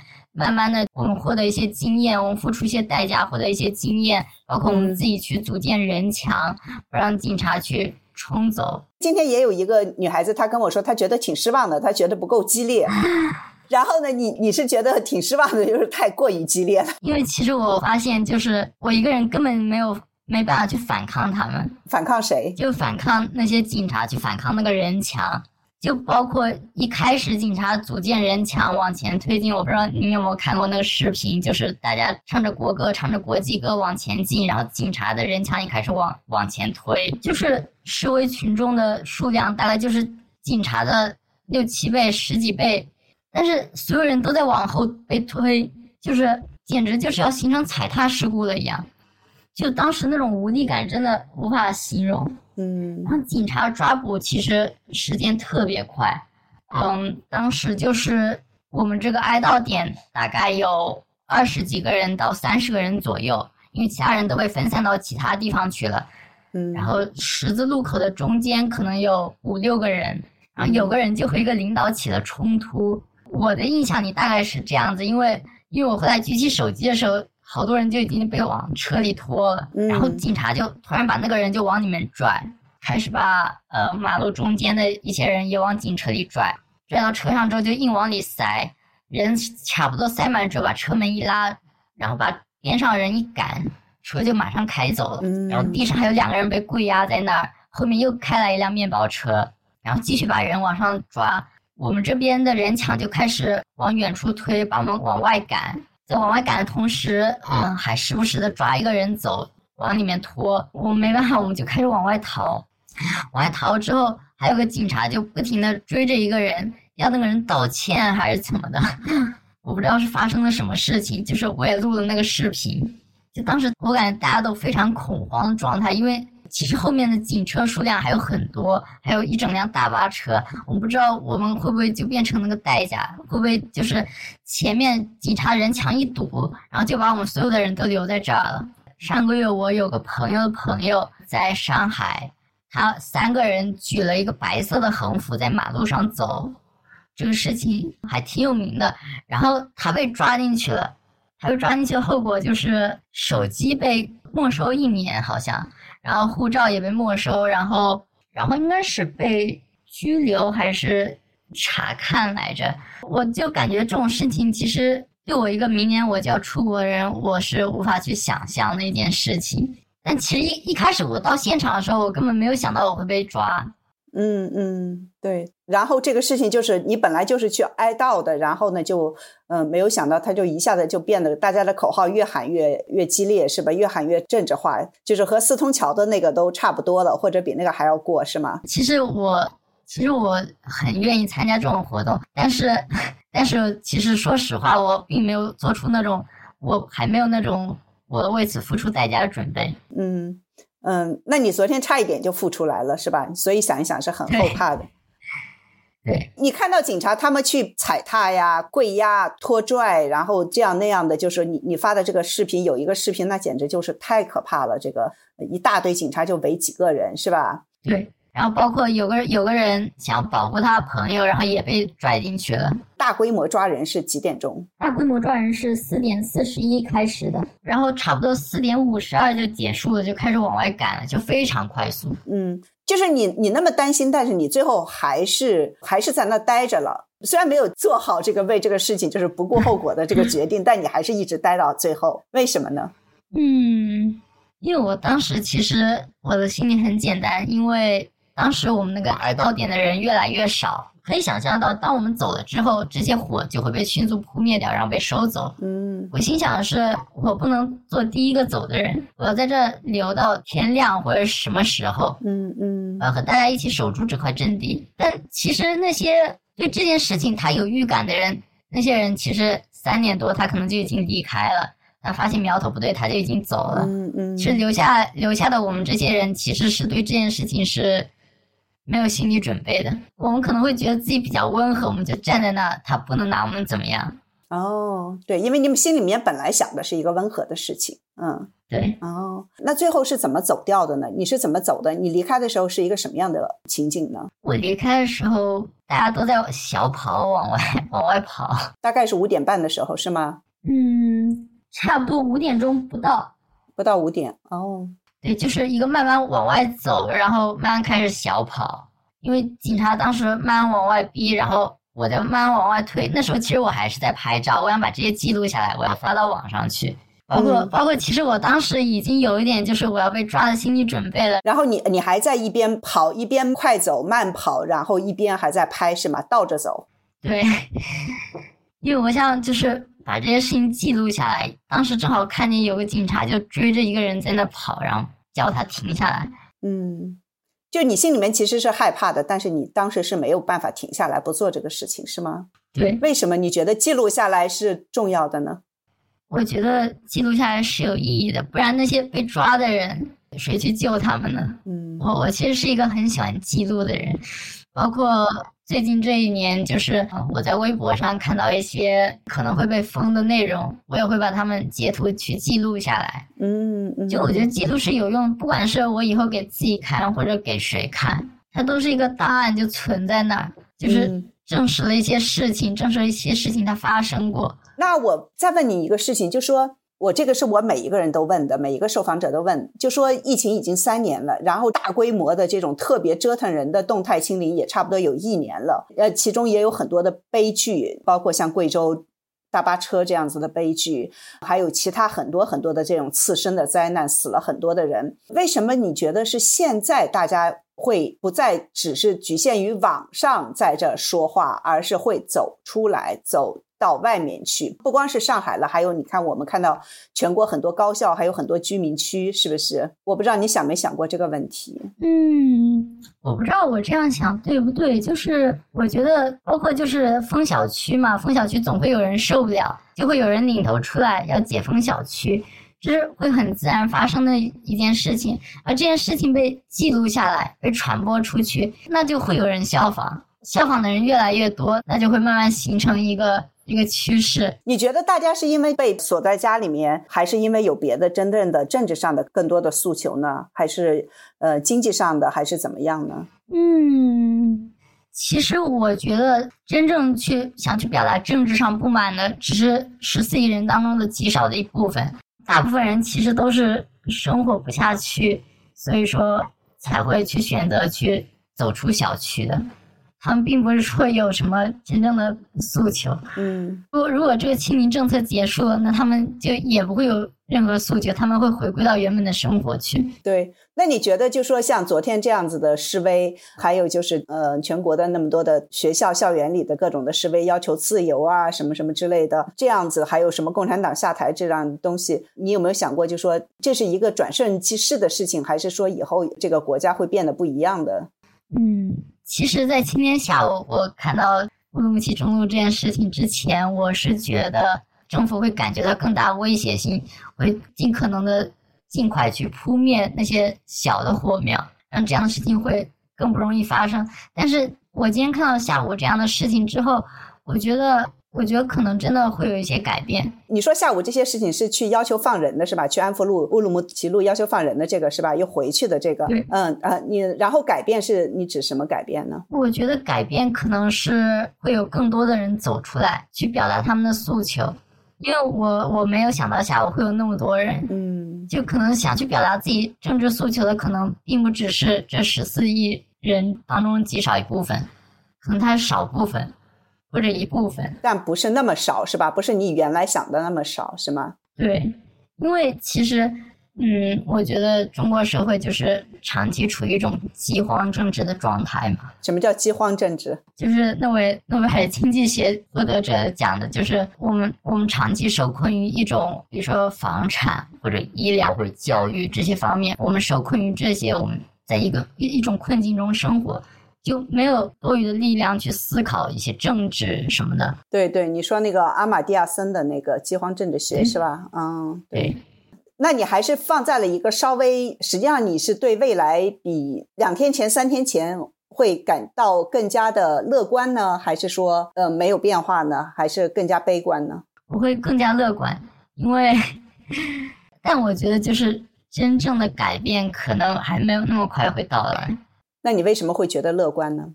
至少至少大家走出来了，而不是待在家里去等待别人去解放他们。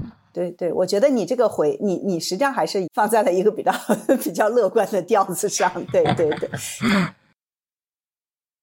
接下来是我与一位名叫 Echo 的来自新疆在上海工作的九五后女生的采访。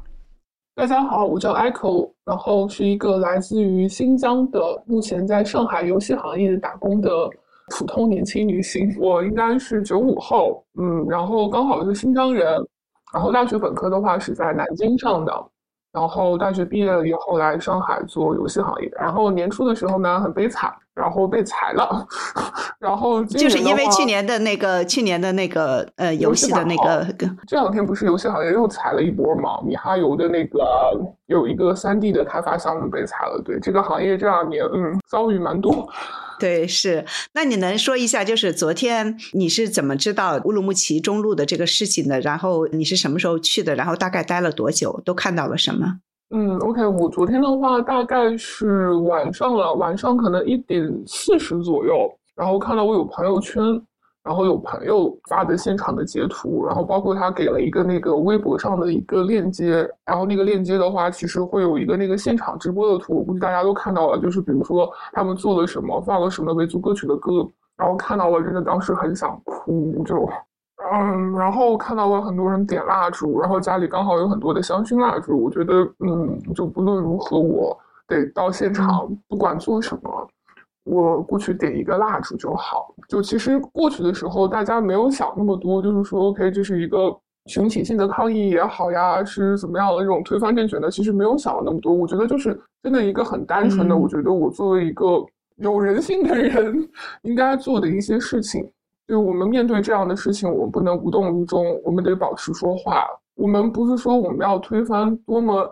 厉害的强权，我们是个革命军，我们不是，我们只是在我们力所能及的范围内发出我们的声音，做我们能做到的事情，这个很重要。嗯嗯，就包括其实这两天我跟很多朋友也在说，就是从小到大嘛，就是从我们很小的时候看《南方周末》的时候，你就每年都会有一个很可怕的新闻事件，然后大家就觉得这个是一个很新闻爆发的年代，就是每一年都有无数的事情，无数的事情被会会被所有人遗忘，然后。我朋友在会跟我说，就是我们这样去接着说这些事情，去看这些事情是有用的吗？然后我跟我朋友说，就大概是我们可能知道这样的事情我们做了没有用，但我们必须要做，因为可能还有更多的人他们不知道这样的事情，他们不清楚这样的事情。就是即使我们是没有办法去改变这样的一个现状，但是我们愿意去做一些力所能及的事情，不论是在社交网络上，在我们的朋友圈去发出这样的声音也好，还是当场实地的。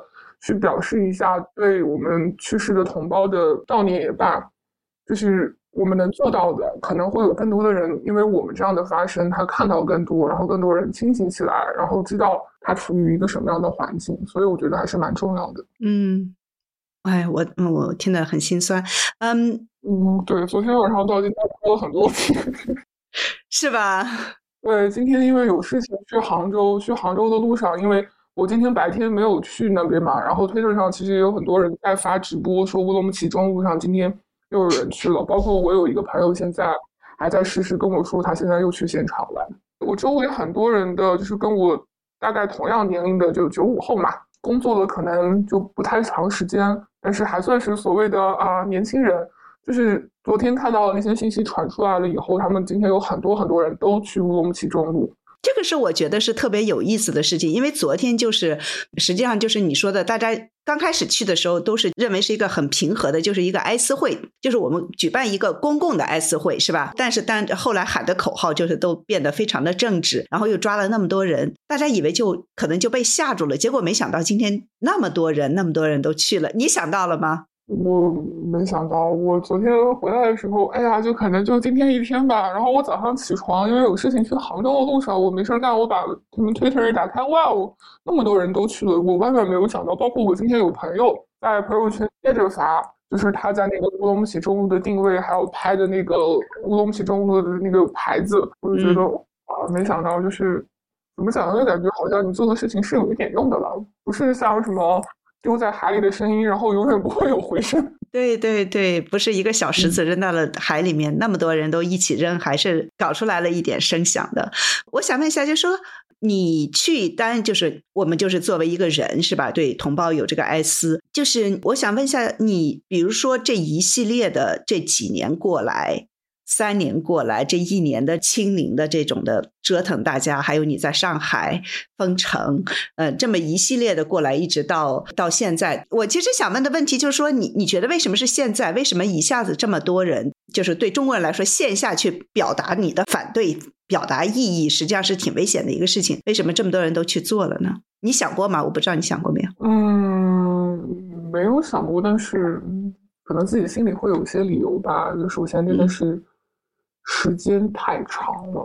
嗯，就是你能发现，就像我父辈的那辈人，他们最开始是非常非常非常支持动态清零的。嗯，拖到三年到今天，就连我爸爸那样的人都快忍不了了。就是非常爱国、非常你懂的那种传统的老，嗯，对传统的老派的人，他都快忍不了了。就是大家人人心里都憋了一口火。就包括我昨天在现场。我真的看到很多上海的老阿姨和老叔叔，就是那种牵着狗，然后去参加集市，这个是让我而且是凌晨一两点钟了，是不是？对，然后就是你知道是在那个人群发声最响的那个圈圈里头，然后有一个阿姨，就是上海的本地阿姨，然后说话声音特别大，然后我当时就觉得哇哦，上海人挺刚。然后第二个，我觉得是。我觉得啊，就是第二个不好说，就是我觉得可能是像我这种人，就如果这种事情是发生在三年前，我也愿意走上街头的。嗯，对，就我我本来觉得这种事情，就我觉得你只要给一个影子吧，而且我也不觉得我们在做一件多么过分的事情，我们没有说 OK。其实那个口号，比如说什么打倒那谁谁谁，什么打倒共产党这个号，不是所有人都这么想的。但是我觉得这种和平的、非暴力不合作的东西，就你放到三年前，我也愿意做的。你你能说一下，就你昨天差不多一点多钟到那，然后你都做了什么？然后你看到了什么？我昨天大概一点多出的门，然后两点左右到的。然后在那边，首先的话，过去就是带了一个香薰蜡烛，因为它其实我是从那个乌鲁木齐中路和安福路的那个路口进去的。一进去的时候，哇，吓了一大跳！就那个路口围了一排警察，就直接就是明晃晃的在路口，就那个机动车道。然后那会儿其实还好，没有人挡我们，也没有人说不让你进。然后就从旁边的人行道，然后穿过了第一个地点。第一个地点它其实分了两个地方嘛，第一个地方有点了很多蜡烛，第二个地方点了很多蜡烛。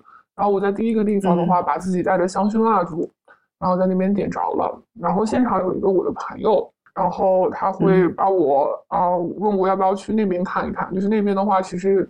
比我们刚进来的那路口，就是嗯，显得激进了很多，就很多人在喊口号。对，然后我就有有进到那个口号的圈子里头去，然后喊了几句吧。就是因为就是很明显的，就是这种是自发性的、没有组织的这种 集会，大家其实也没有一个说非常响亮的口号还是怎么样的，就是大家都是零零散散的，就是在绞尽脑汁的现场想。然后听到了很多好玩，还蛮好玩的，什么动态清零，操你妈！然后演演变成什么动态清零操你爹，然后当然也有也有就是之前网上传的很广的那个说习近平下台的，共产党下台的，然后还有很多啊，就当时就是大家都在想新的口号，然后什么我们要新闻自由，我们不要新的新那个四零四，然后新疆要解封，全国要解封，因 为大家都在努力的想新的口号，然后完了以后。我记得蛮清楚的，就是其实你会发现现场的人，他其实是会有不同的观念的。最开始的话，就是有一个人，就是听到喊了很激进的口号，然后他就会很不满意，他跳出来说：“你们这样是不尊重死去的人。”他觉得死去的人，他其实不愿意听到这么激进的东西的。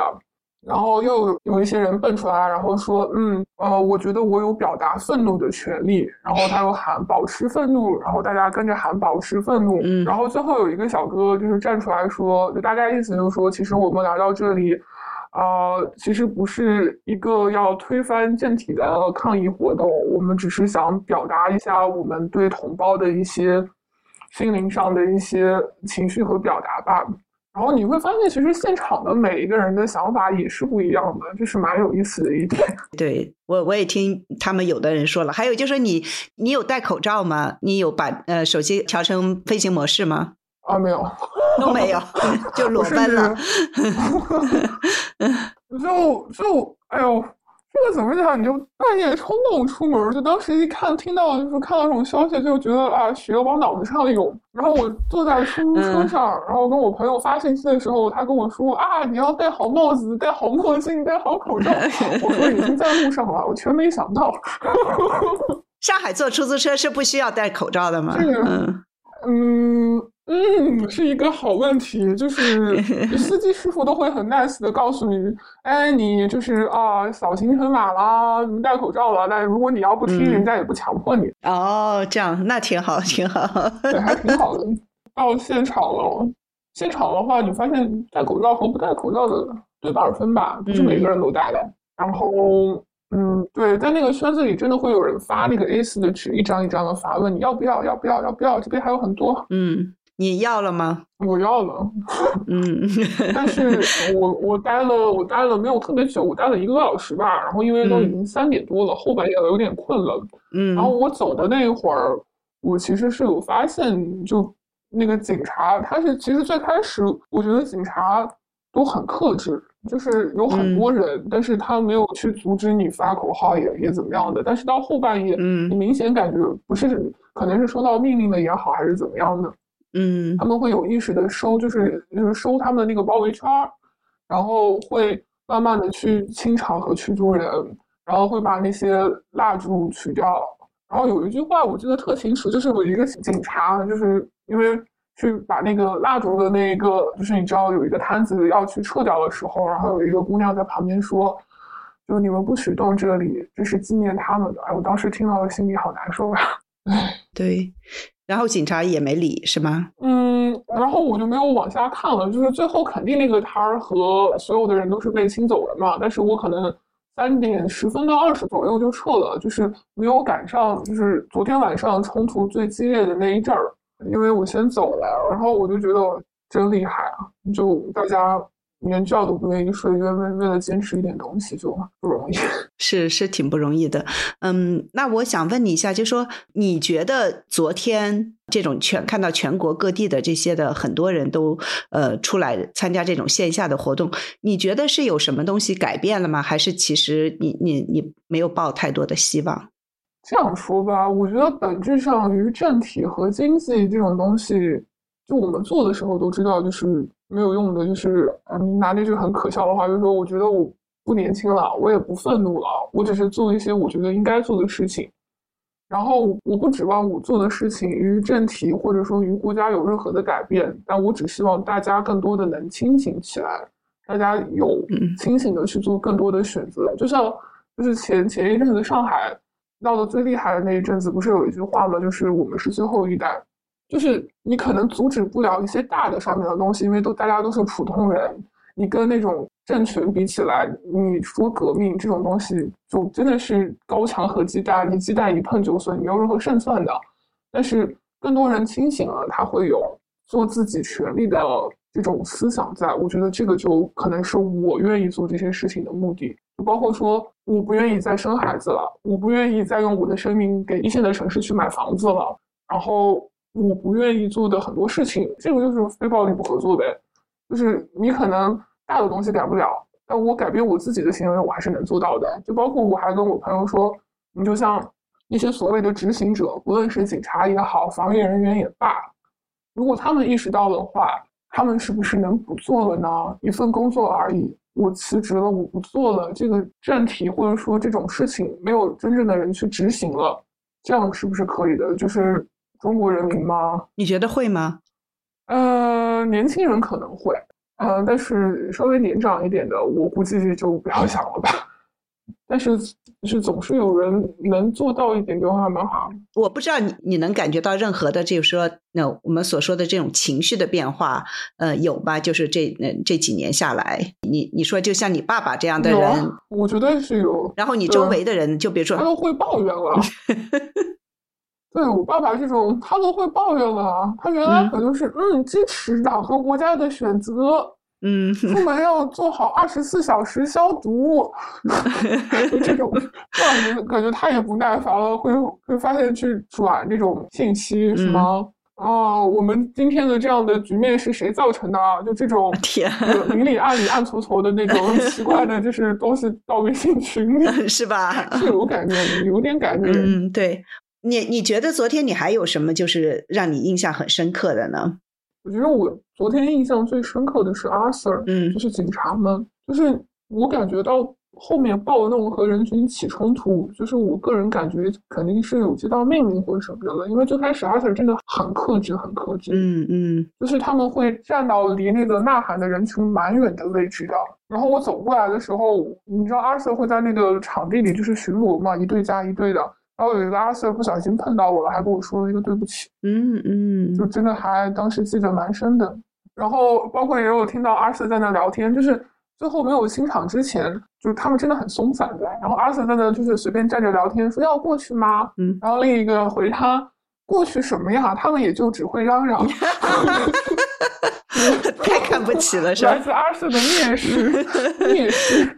那我今天就是和有一个人有一个人聊，他他是很支持的，但是他也觉得困惑，他是觉得有一些示威者呢太激进了，然后在那带节奏什么什么之类的，他觉得就是说故意的去激怒这个警察，你觉得有这样子的情况吗？嗯，我觉得我当时看了的话好像没有，但我今天有看到那种今天白天现场的视频，就是有一个男生捧了一束花。然后屡次到警察面前来回走，哦，我觉得真的是太勇了。我也不知道他是故意激怒还是真的愤怒。就站在我的立场也不是很好说别人。就但是嗯，我觉得还是那句话，高墙何蛋壳，鸡蛋们你长点心吧，不要太固。就是我觉得有限的范围里头，保证自己的安全情况下去表达愤怒很重要。就自己一定是要先安全的。嗯，那你觉得会安全吗？嗯，嗯再闹下去不好讲，再闹下去不好讲。现在是全国的高校都在说这个，包括就高校的视频我也看过不少嘛。有一个也感触很大，就是我记不得是清华还是北大了，就是那个校长在问你们敢说出自己的名字吗？哇哦那个女生带头说出来了，然后所有人跟着说，这个对我的震撼力还。蛮大的，就包括其实之前觉得互联网死绝了，就很吓人，就大家觉得就是互联网简中互联网嘛，可怕的食人鱼池，就是你说句不好听的，然后大家看不惯你就疯狂举报，你就觉得都是一群失智的群体，然后你就觉得就是年轻人低幼化，什么饭圈化，脑子不正常化，然后你忽然发现哇，年轻人还是没有像所谓的平时看到的展示出来的那么的。不堪 是的，是的，我我我也是觉得也是这种感觉，尤其我们这个年纪的人，就是没有 想的，就没有你想的那么的悲观，就觉得哇，现在的小孩啥都不行了，天天去追吴亦凡，还能干啥啥。我现在忽然发现，哎，了不起，真了不起，做了很多我们都不敢做的事情。对对，你觉得就是这个事情会让你觉得会有一点希望吗？还是说这次是真的变了吗？还是？也可能就很快就回去了。嗯，我觉得肯定在思想上有改变。那我还是我刚刚说的，就是大的方面我们可能改不改改变不了。但是越来越多的人清醒了，他能做自己的选择。我可以选择不要什么。你觉得人的心里面现在越来越多的越来越多的人的心里面是明白了，是吗？对，就是我可以选择我不去当警察，不去执行这种坏良心的公务。我可以选择我不作为一个社区服务人员去把人家家门拿铁杠子堵起来。我可以选择我自己能控制的事情。嗯，对，我觉得就是什么大的啊，什么阿平下台，那我不敢想，就是这种普通人真的也接触不到。阿平下台，就是在我们普通人力所范围内的事情，大家都有希望去能做得到。对我们不买房子了，我们不生孩子了，这些事情我还是能做得到的。经济背锅侠没有了。赵家人们自求多福吧。对对，其实是一种反抗。我和那个吴国光老师有一期其实是聊过这个，就是这种的反抗的可能性。我有看，有看的。对，你们每一期节目都谢谢谢谢。对对，我觉得我还挺喜欢，就是那那一期的四通桥后的年轻人的反抗。但是就是我没有想到，就是说我那会儿还是和 Cathy，他是在伦敦，他是讲他在伦敦的大学校园里面贴这个标语，还有去喊这个什么打倒习近平的这种的，当时都。浑身发抖，都觉得恐惧的不得了。就是没想到，只在一个月之后，就在上海，对，到处都是。我觉得，我都没想，是吧？就以为是好几年以后的事儿。年轻人真的有。对我还有想说的，嗯，我有一个非常想说的，就是。我其实觉得很多，嗯，海外的简中互联网其实也很可怕，就是一种所谓的反华人士。其实我觉得他们跟小粉红是一样的，他们只是站在了不同的立场去做同样的事情，他们也是不分青红皂白的，没有考虑过对方任何的观点立场，然后就是一接一个大帽子扣到他们，就是我们这些人的脑门上。哦，不愿意翻墙出国了，就是活该被赵家人奴役了。然后，包括我今天早上起来刷推特看到一个我特别气愤的，然后他说，就是有一个人在指责，觉得昨天上海的行为不够，他觉得你还没有到最后那一步，你们只是提出了解封的要求，你们没有自己一个就是那种真正的革命的独立的诉求。然后我又在想，这位哥，你是脑子坏掉了吗？你是真的不知道普通人在这种大数据的监控下？各种网络的盐分下，没有金钱，没有数据，没有武器，什么都没有。你让我们去闹革命，然后觉得我们做的还不够，那请问你跟墙内的小粉红有什么区别呢？就是很多推特上啊，还有还有什么品聪啊，就我看了就非常生气。这种话就是我们已经觉得。做了你不敢做的事情了，然后你肉身在海外，然后你轻描淡写的敲键盘，OK，你们做的还不够哟。自由是这样被你们争取不来的。嗯，当什么中国倒塌的那一天啊，你们就是无数雪花中的一个雪花，你们都不无辜哟。那还要怎么做呢？请问你告诉我，我们还要怎么做呢？嗯嗯，对，就是我觉得大家都会缺少那种沟通的机制。就是虽然你过去了，然后你反对共产党。但你做的事情跟国内的本质上的粉红没有任何的区别，挺不喜欢这些人的。就很多人在推特上都是这样的立场去说一些同样的话，我觉得都要好好的去思考事情，不要出了国有了讯息不用翻墙，还跟国内一样，何必呢？接下来是我和南京的阿通同学的对话。呃，我想先问一下，就说你能不能自我介绍一下，能让我们的听众能知道你是谁？你是在校大学生是吗？是本科生？对，呃，我是南京南京高校的大学生，我是学的。学啊，哇，那你是，呃呃，还挺有意思嗯，那你能说一下，你昨天有在学校里面发？贴传单，你能说一下你是为什么会做这个事情？然后你都写了是什么？呃，我昨天在学校里贴传单，是因为我看到了南传。嗯，我先是在推特上一直在那刷，然后看到南传那里有人在举白纸。然后闹得非常大，然后外面甚至防爆车都来了，然后我就非常受触动，然后我就回宿舍，我把我暑假里就买好的呃五百张 A 四纸，然后我就放到包里，然后我去大概看了一下监控在哪里，然后晚上就十点钟就出去，然后到图书馆门口，然后写着传单贴地上，嗯嗯，然后还有在体育馆门口，体育馆门口有大幅的那种支持习近平的标语。然后我在上面也贴上了那种不要核酸要自由的那个传单，但是那时候因为太暗了就没有拍那个。嗯，然后就是第二天，像我是今天，然后我再去现场再拍的，呃，把支持习近平的那个标语上的我写的标语再拍下来。哦，你又去拍了是吧？还没有被撕下来吗？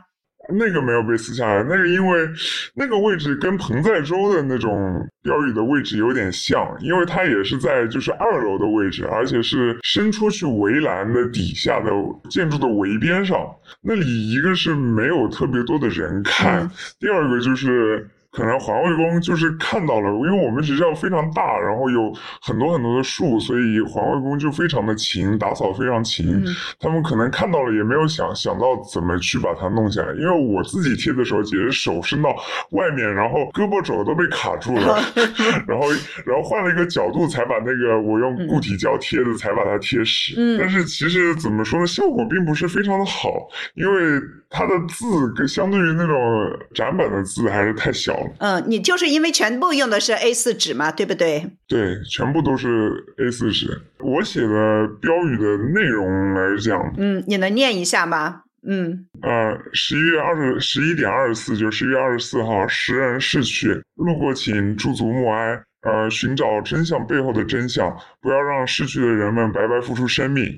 然后我们是中国公民，然后接下来是括号，呃，不是境外势力，然后笑，我们 是国家的主人，我们对这个国家负责，这是我们的时代，It is my duty。嗯，就是我特地加了 It is my duty，因为我。我父亲也是参与过六四这件事情的哦，呃，然后我最最早了解到六四也是因为我爸嘛，嗯他在家提到过，但是他对六四这个东西他不是很赞扬或者赞成，而且他跟我大多数对六四的评论就是啊，他们学校。呃，学校的有那些领头的学生，一个是在游行的时候机枪是在楼顶对着他们的，是远处都有狙击手的。第二个就是毕业之后没有分配到工作，像我爸是分配到了变成了一个教师嘛，但是那位领头的同学，他就是在我爸工作的学校后面的一个机器人厂，然后拿了不是很高的工资，然后也经常生病啊什么，反正。你爸跟你说这些是为了什么呢？是一个什么目的呢？你觉得？他就是警示我，然后不要参加这种学生活动啊，或者什么。嗯，其实像昨天晚上我在听标语的时候，我妈就给我 QQ 上发来消息说：“哦，你不要去参加那些学生的活动啊。嗯，呃，他们邀请你去，你就说你没有空，你就不要参与啊。这个时候千万不要跟人家呃搭上关系，到时候就在档案上有黑档案，就是三代之内就不能怎么怎么样呀。嗯嗯嗯，对，你说了什么吗？啊，我我是跟他说，我跟他说，哦，我什么都不知道，啊，你放心好了，我可以睡觉了。但是因为我我家里也是挺奇怪的，因为我妈是一个呃，用用现在网络上网话说是一个小粉红，真的就是粉红到骨子里的一个人。哦，嗯，就是我可能呃，我现在跟她打电话，她可能不管怎么样都是维护国家或者怎么样，但是其实她也就是跟我爸一样，也是教师。嗯嗯，你说，而且今年年底还面临着扣工资，嗯，就是统一的，我们市统一的全体教师全都要扣，大概是三分之一吧，就是总体算下三分之一的工资都要扣掉。嗯但是他们还可以，呃，说比较维护啊，为国家考虑，为政府考虑这种话。但是我爸是，他虽然说不支持这些学生运动或者学生活动，他对六四这个事评价比较低，但是他在，呃，我从小吧，他就一直 在用那些像法轮功的。呃，VPN 像自由门啊，嗯，呃，无无无什么一点通的，我第一款手机的 VPN 还是他给我的。所以你是从小翻墙的是吧？嗯，我没有从小翻墙，我是高中毕业之后才开始翻墙，但是我爸是他一直翻墙，然后他。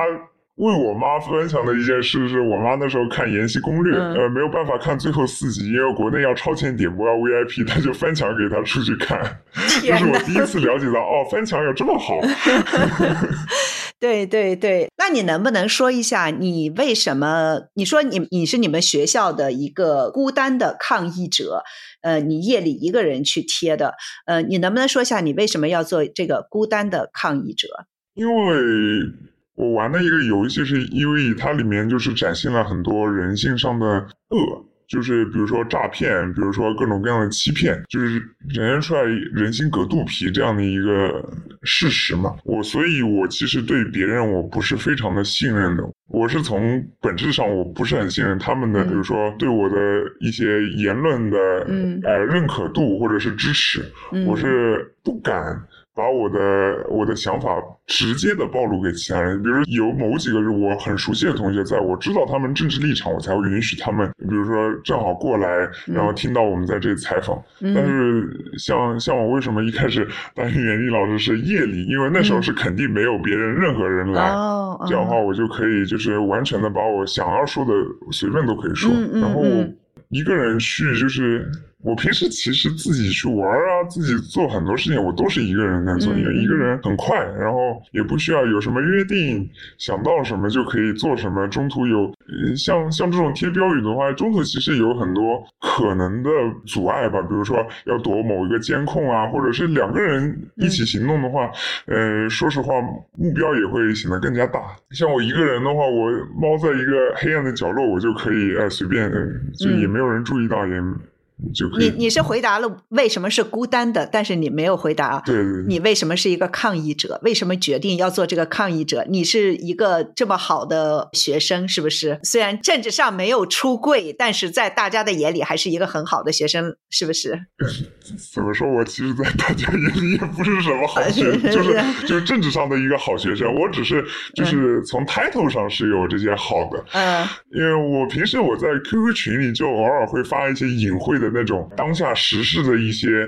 讽刺性的言论，像比如上次四通桥，我就会发一些，比如说那种立交桥上面有支持习近平的话，就是推特上有那种图片嘛，就是完全是合法合规的，但是也是可以发在 QQ 上的。对对对。然后他大家就知道我在抑制什么。像上次佩洛西的事情，我就在群里跟跟他们说，肯定不可能按照那个呃胡锡进那么讲的嘛。反反正我我甚至说我从高中开始我。我从初初二，我初二我出过出过一趟国。我从初中开始就不是一个支持共产党的人。我高中的时候，嗯，会写一些相对来说比较反对政府的那种说说，嗯，说说是当然是用手写的，手写的发在 QQ 空间里面。然后也会看一些更加像理想国啊，像呃论美国的民主啊这种，就是。他就是美美国有一个中学生有个书单嘛，就是还有我们历史老师那时候也是一个思想比较开放人，他推荐了很多像政治啊、历史方面的，就是跟我们意识形态完全不同的那些书，然后我也会读，那时候还被我妈没收掉很多很多。嗯，你妈给你没收掉？对。我我我想我想问你一下，就说南传的这个事情发生了以后，你们学校大家讨论这个事情吗？很少。就是可能最多就二十个人顶头了。嗯，对，呃，我昨天有问你，就说你为什么要去贴那些口号？因为我声援我们这个。呃，声援一个是声援乌鲁木齐这件事情，嗯，然后也是对南传这个事情做一个呼应嘛，因为我知道每次抗议，就是如果知道自己是孤身一人的话，会感觉就是一个是感觉真的会很恐惧，一个是感觉就是很失望，对其他人也会很失望。像我曾经在我们学校也做过一次小小的抗议吧，就是我去我那次唯一一次我。特地去做核酸，我平时从来不去做核酸，我特地去做核酸。如果南传这件事情，因为我知道南传他们就是影响很大的，就是很多很多人知道。如果如果像上次彭在州一样，像厕所革命一样那种，对彭在州就是没有什么具体的回应，或者是没有具体的声援的话，他们一个他们会很失望，一个是会让这次机会白白流失。对。你觉得你们同学就是这次，就是包括这个南京传媒学院的这个事情，呃，离你们那么近，他们的情绪也是没有什么变化的，是吗？对。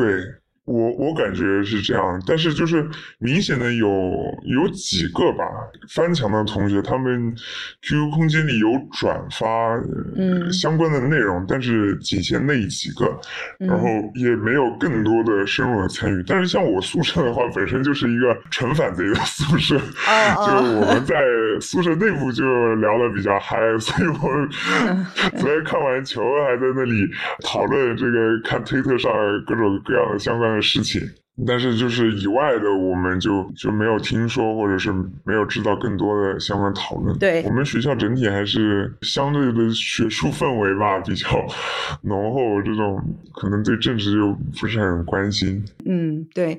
那你不害怕吗？就是你昨天嗯有多害怕？你有没有戴口罩？有没有就是说戴上帽子什么什么之类的？有这些吗？我没有戴口罩，因为我知道现在其实他们人脸识别是可以识别到，就是戴上口罩之后的人脸的，所以戴口罩是没有用的。嗯，就是我去的时候是穿穿衣服，穿穿衣服，然后戴了一个耳机，但是我往回走的时候贴另外一处标语的时候，我是把衣服给。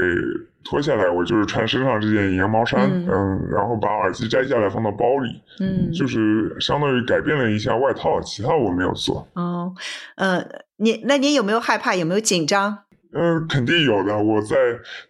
我一开始写标语的时候也是进展非常缓慢，因为我看在看来来往往人，因为我没有预想到十点钟了还有挺多的人在往回走或者是往附近走的。我是在看他们有没有停下来在看我，或者是有没有人在拍我。我我的目的就是只要他们不干扰我把整个过程弄完就行了。其实你你在往地上贴的时候，旁边是有同学过的。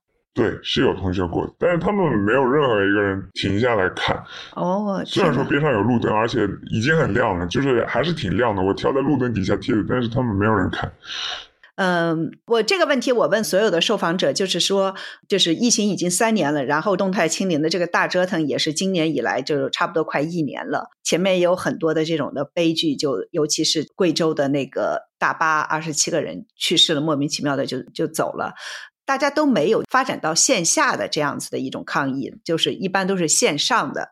你觉得是为什么这次就发展到了，就是大家要站出来，实际上是？非常不安全的，在中国做这种事情。我觉得它是这几天连续的几件事情，然后叠加产生的一个结果。就是首先是郑州富士康那里维稳人员对郑州的工人，然后是海珠区，就是直接在那个隔离围栏那里像街垒一样，跟外国的游行示威一样，跟警察、跟大白、跟那些人对打。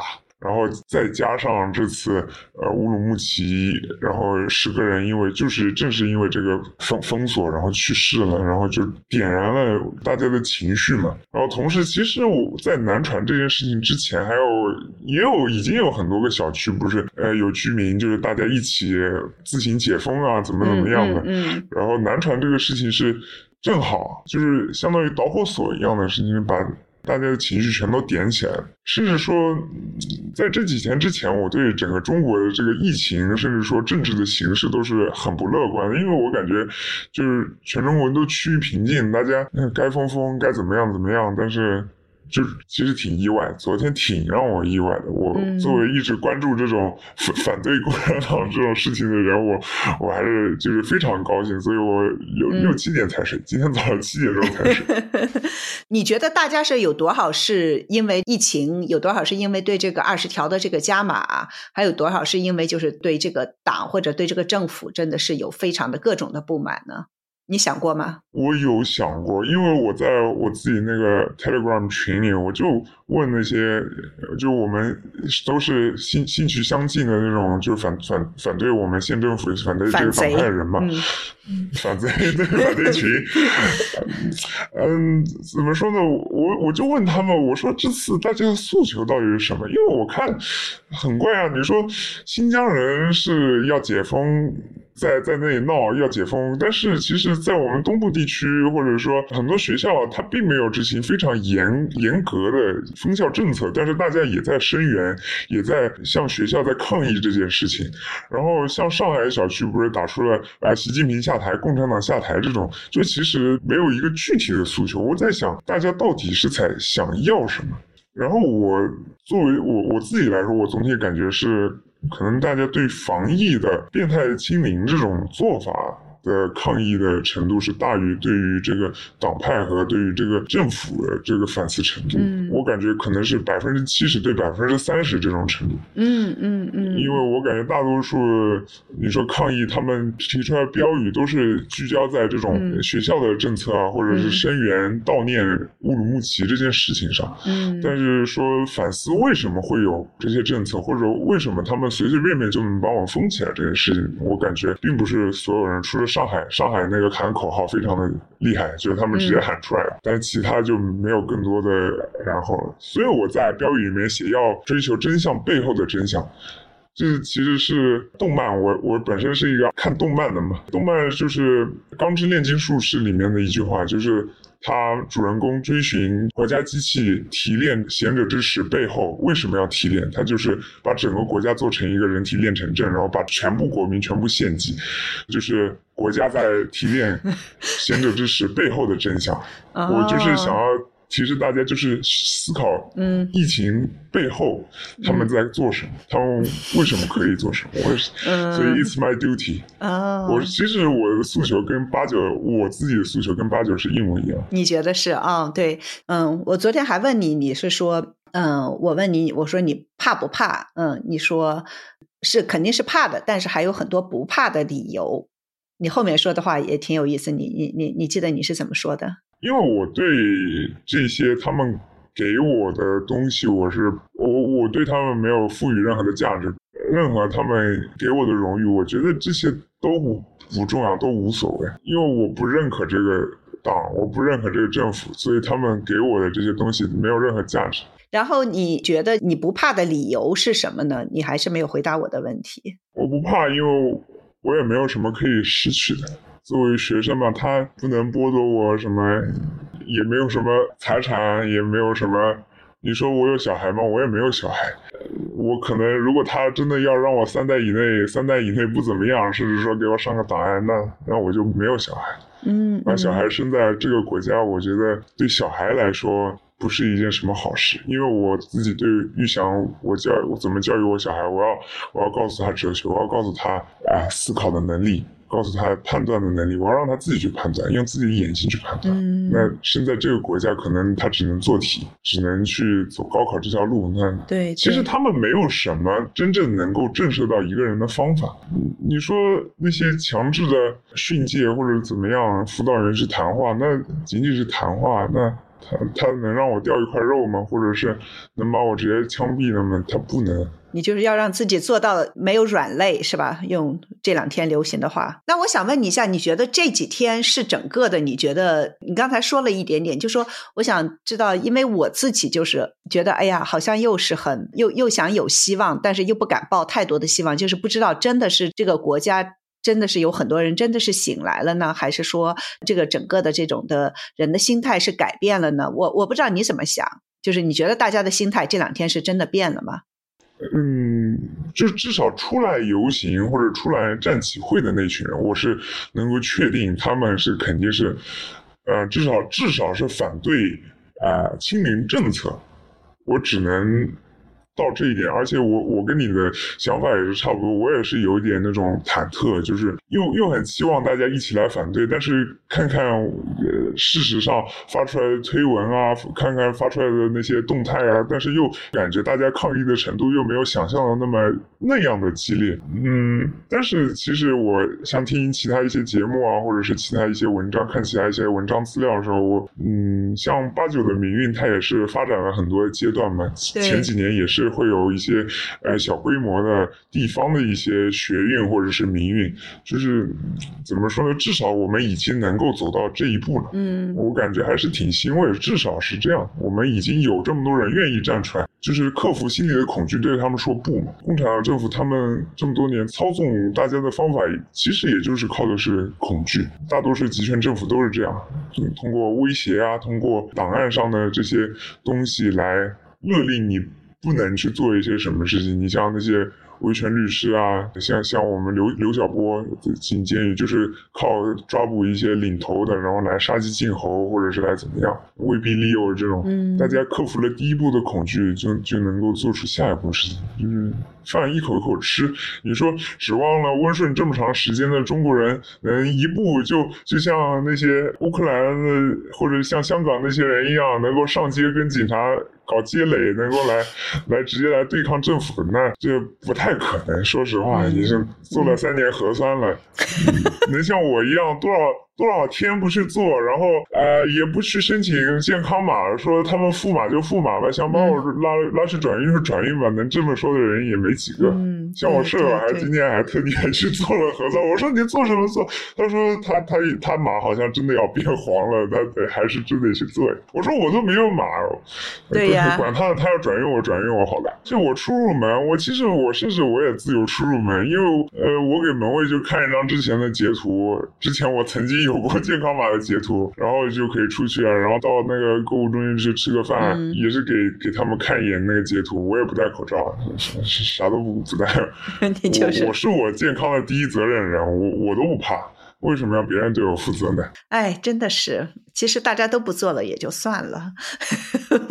对，而且不做的话，也没有人会发现你是阳性啊。说实话，这个逻辑是这样的。不知道为什么他们要赶着做，是吧？你不去做了，你就算阳性了，你躺在家自己好了，他们就算再来做，你还是阴的。你跟他们讲一点逻辑，共产党政府就是你稍微看一点核定本，稍微讲一点逻辑，稍微过一过脑子，你就知道很多政策是有纰漏的。嗯，那我很好奇，你对呃自己的人生有什么定义和规划吗？我对我自己人生的一个意义定义来说，我是一个想要去见证更多的事情，就是 witness。像我 Telegram 名字是 Dimitri Shostov，他是来自于俄国的一个作曲家，就是基米去肖泽科维奇。他的个人的一个回忆录的名字就是《见证》，他他是一个生活在苏联的俄罗斯作曲家。我也想能够活下来，能够去看中国，就是在力所能及的去推动中国的这些变化，也要也能够保护自己，然后能够看中国这个整场的变化。好，非常感谢阿通同学的分享。好的，非常感谢听众朋友们收听本期节目，也希望大家能够通过各种渠道把本期节目传播给您身边的朋友。也可以在我们的官网、推特和 YouTube 频道留言，分享您对近日抗议活动以及本期节目的看法。周日凌晨，上海的抗议者喊出了几天前还不可想象的口号之后，更大规模的抗议活动在全国各地以及各大高校爆发。抗议的人群出现在北京、南京、成都、武汉。广州，甚至现身躺平之都大理。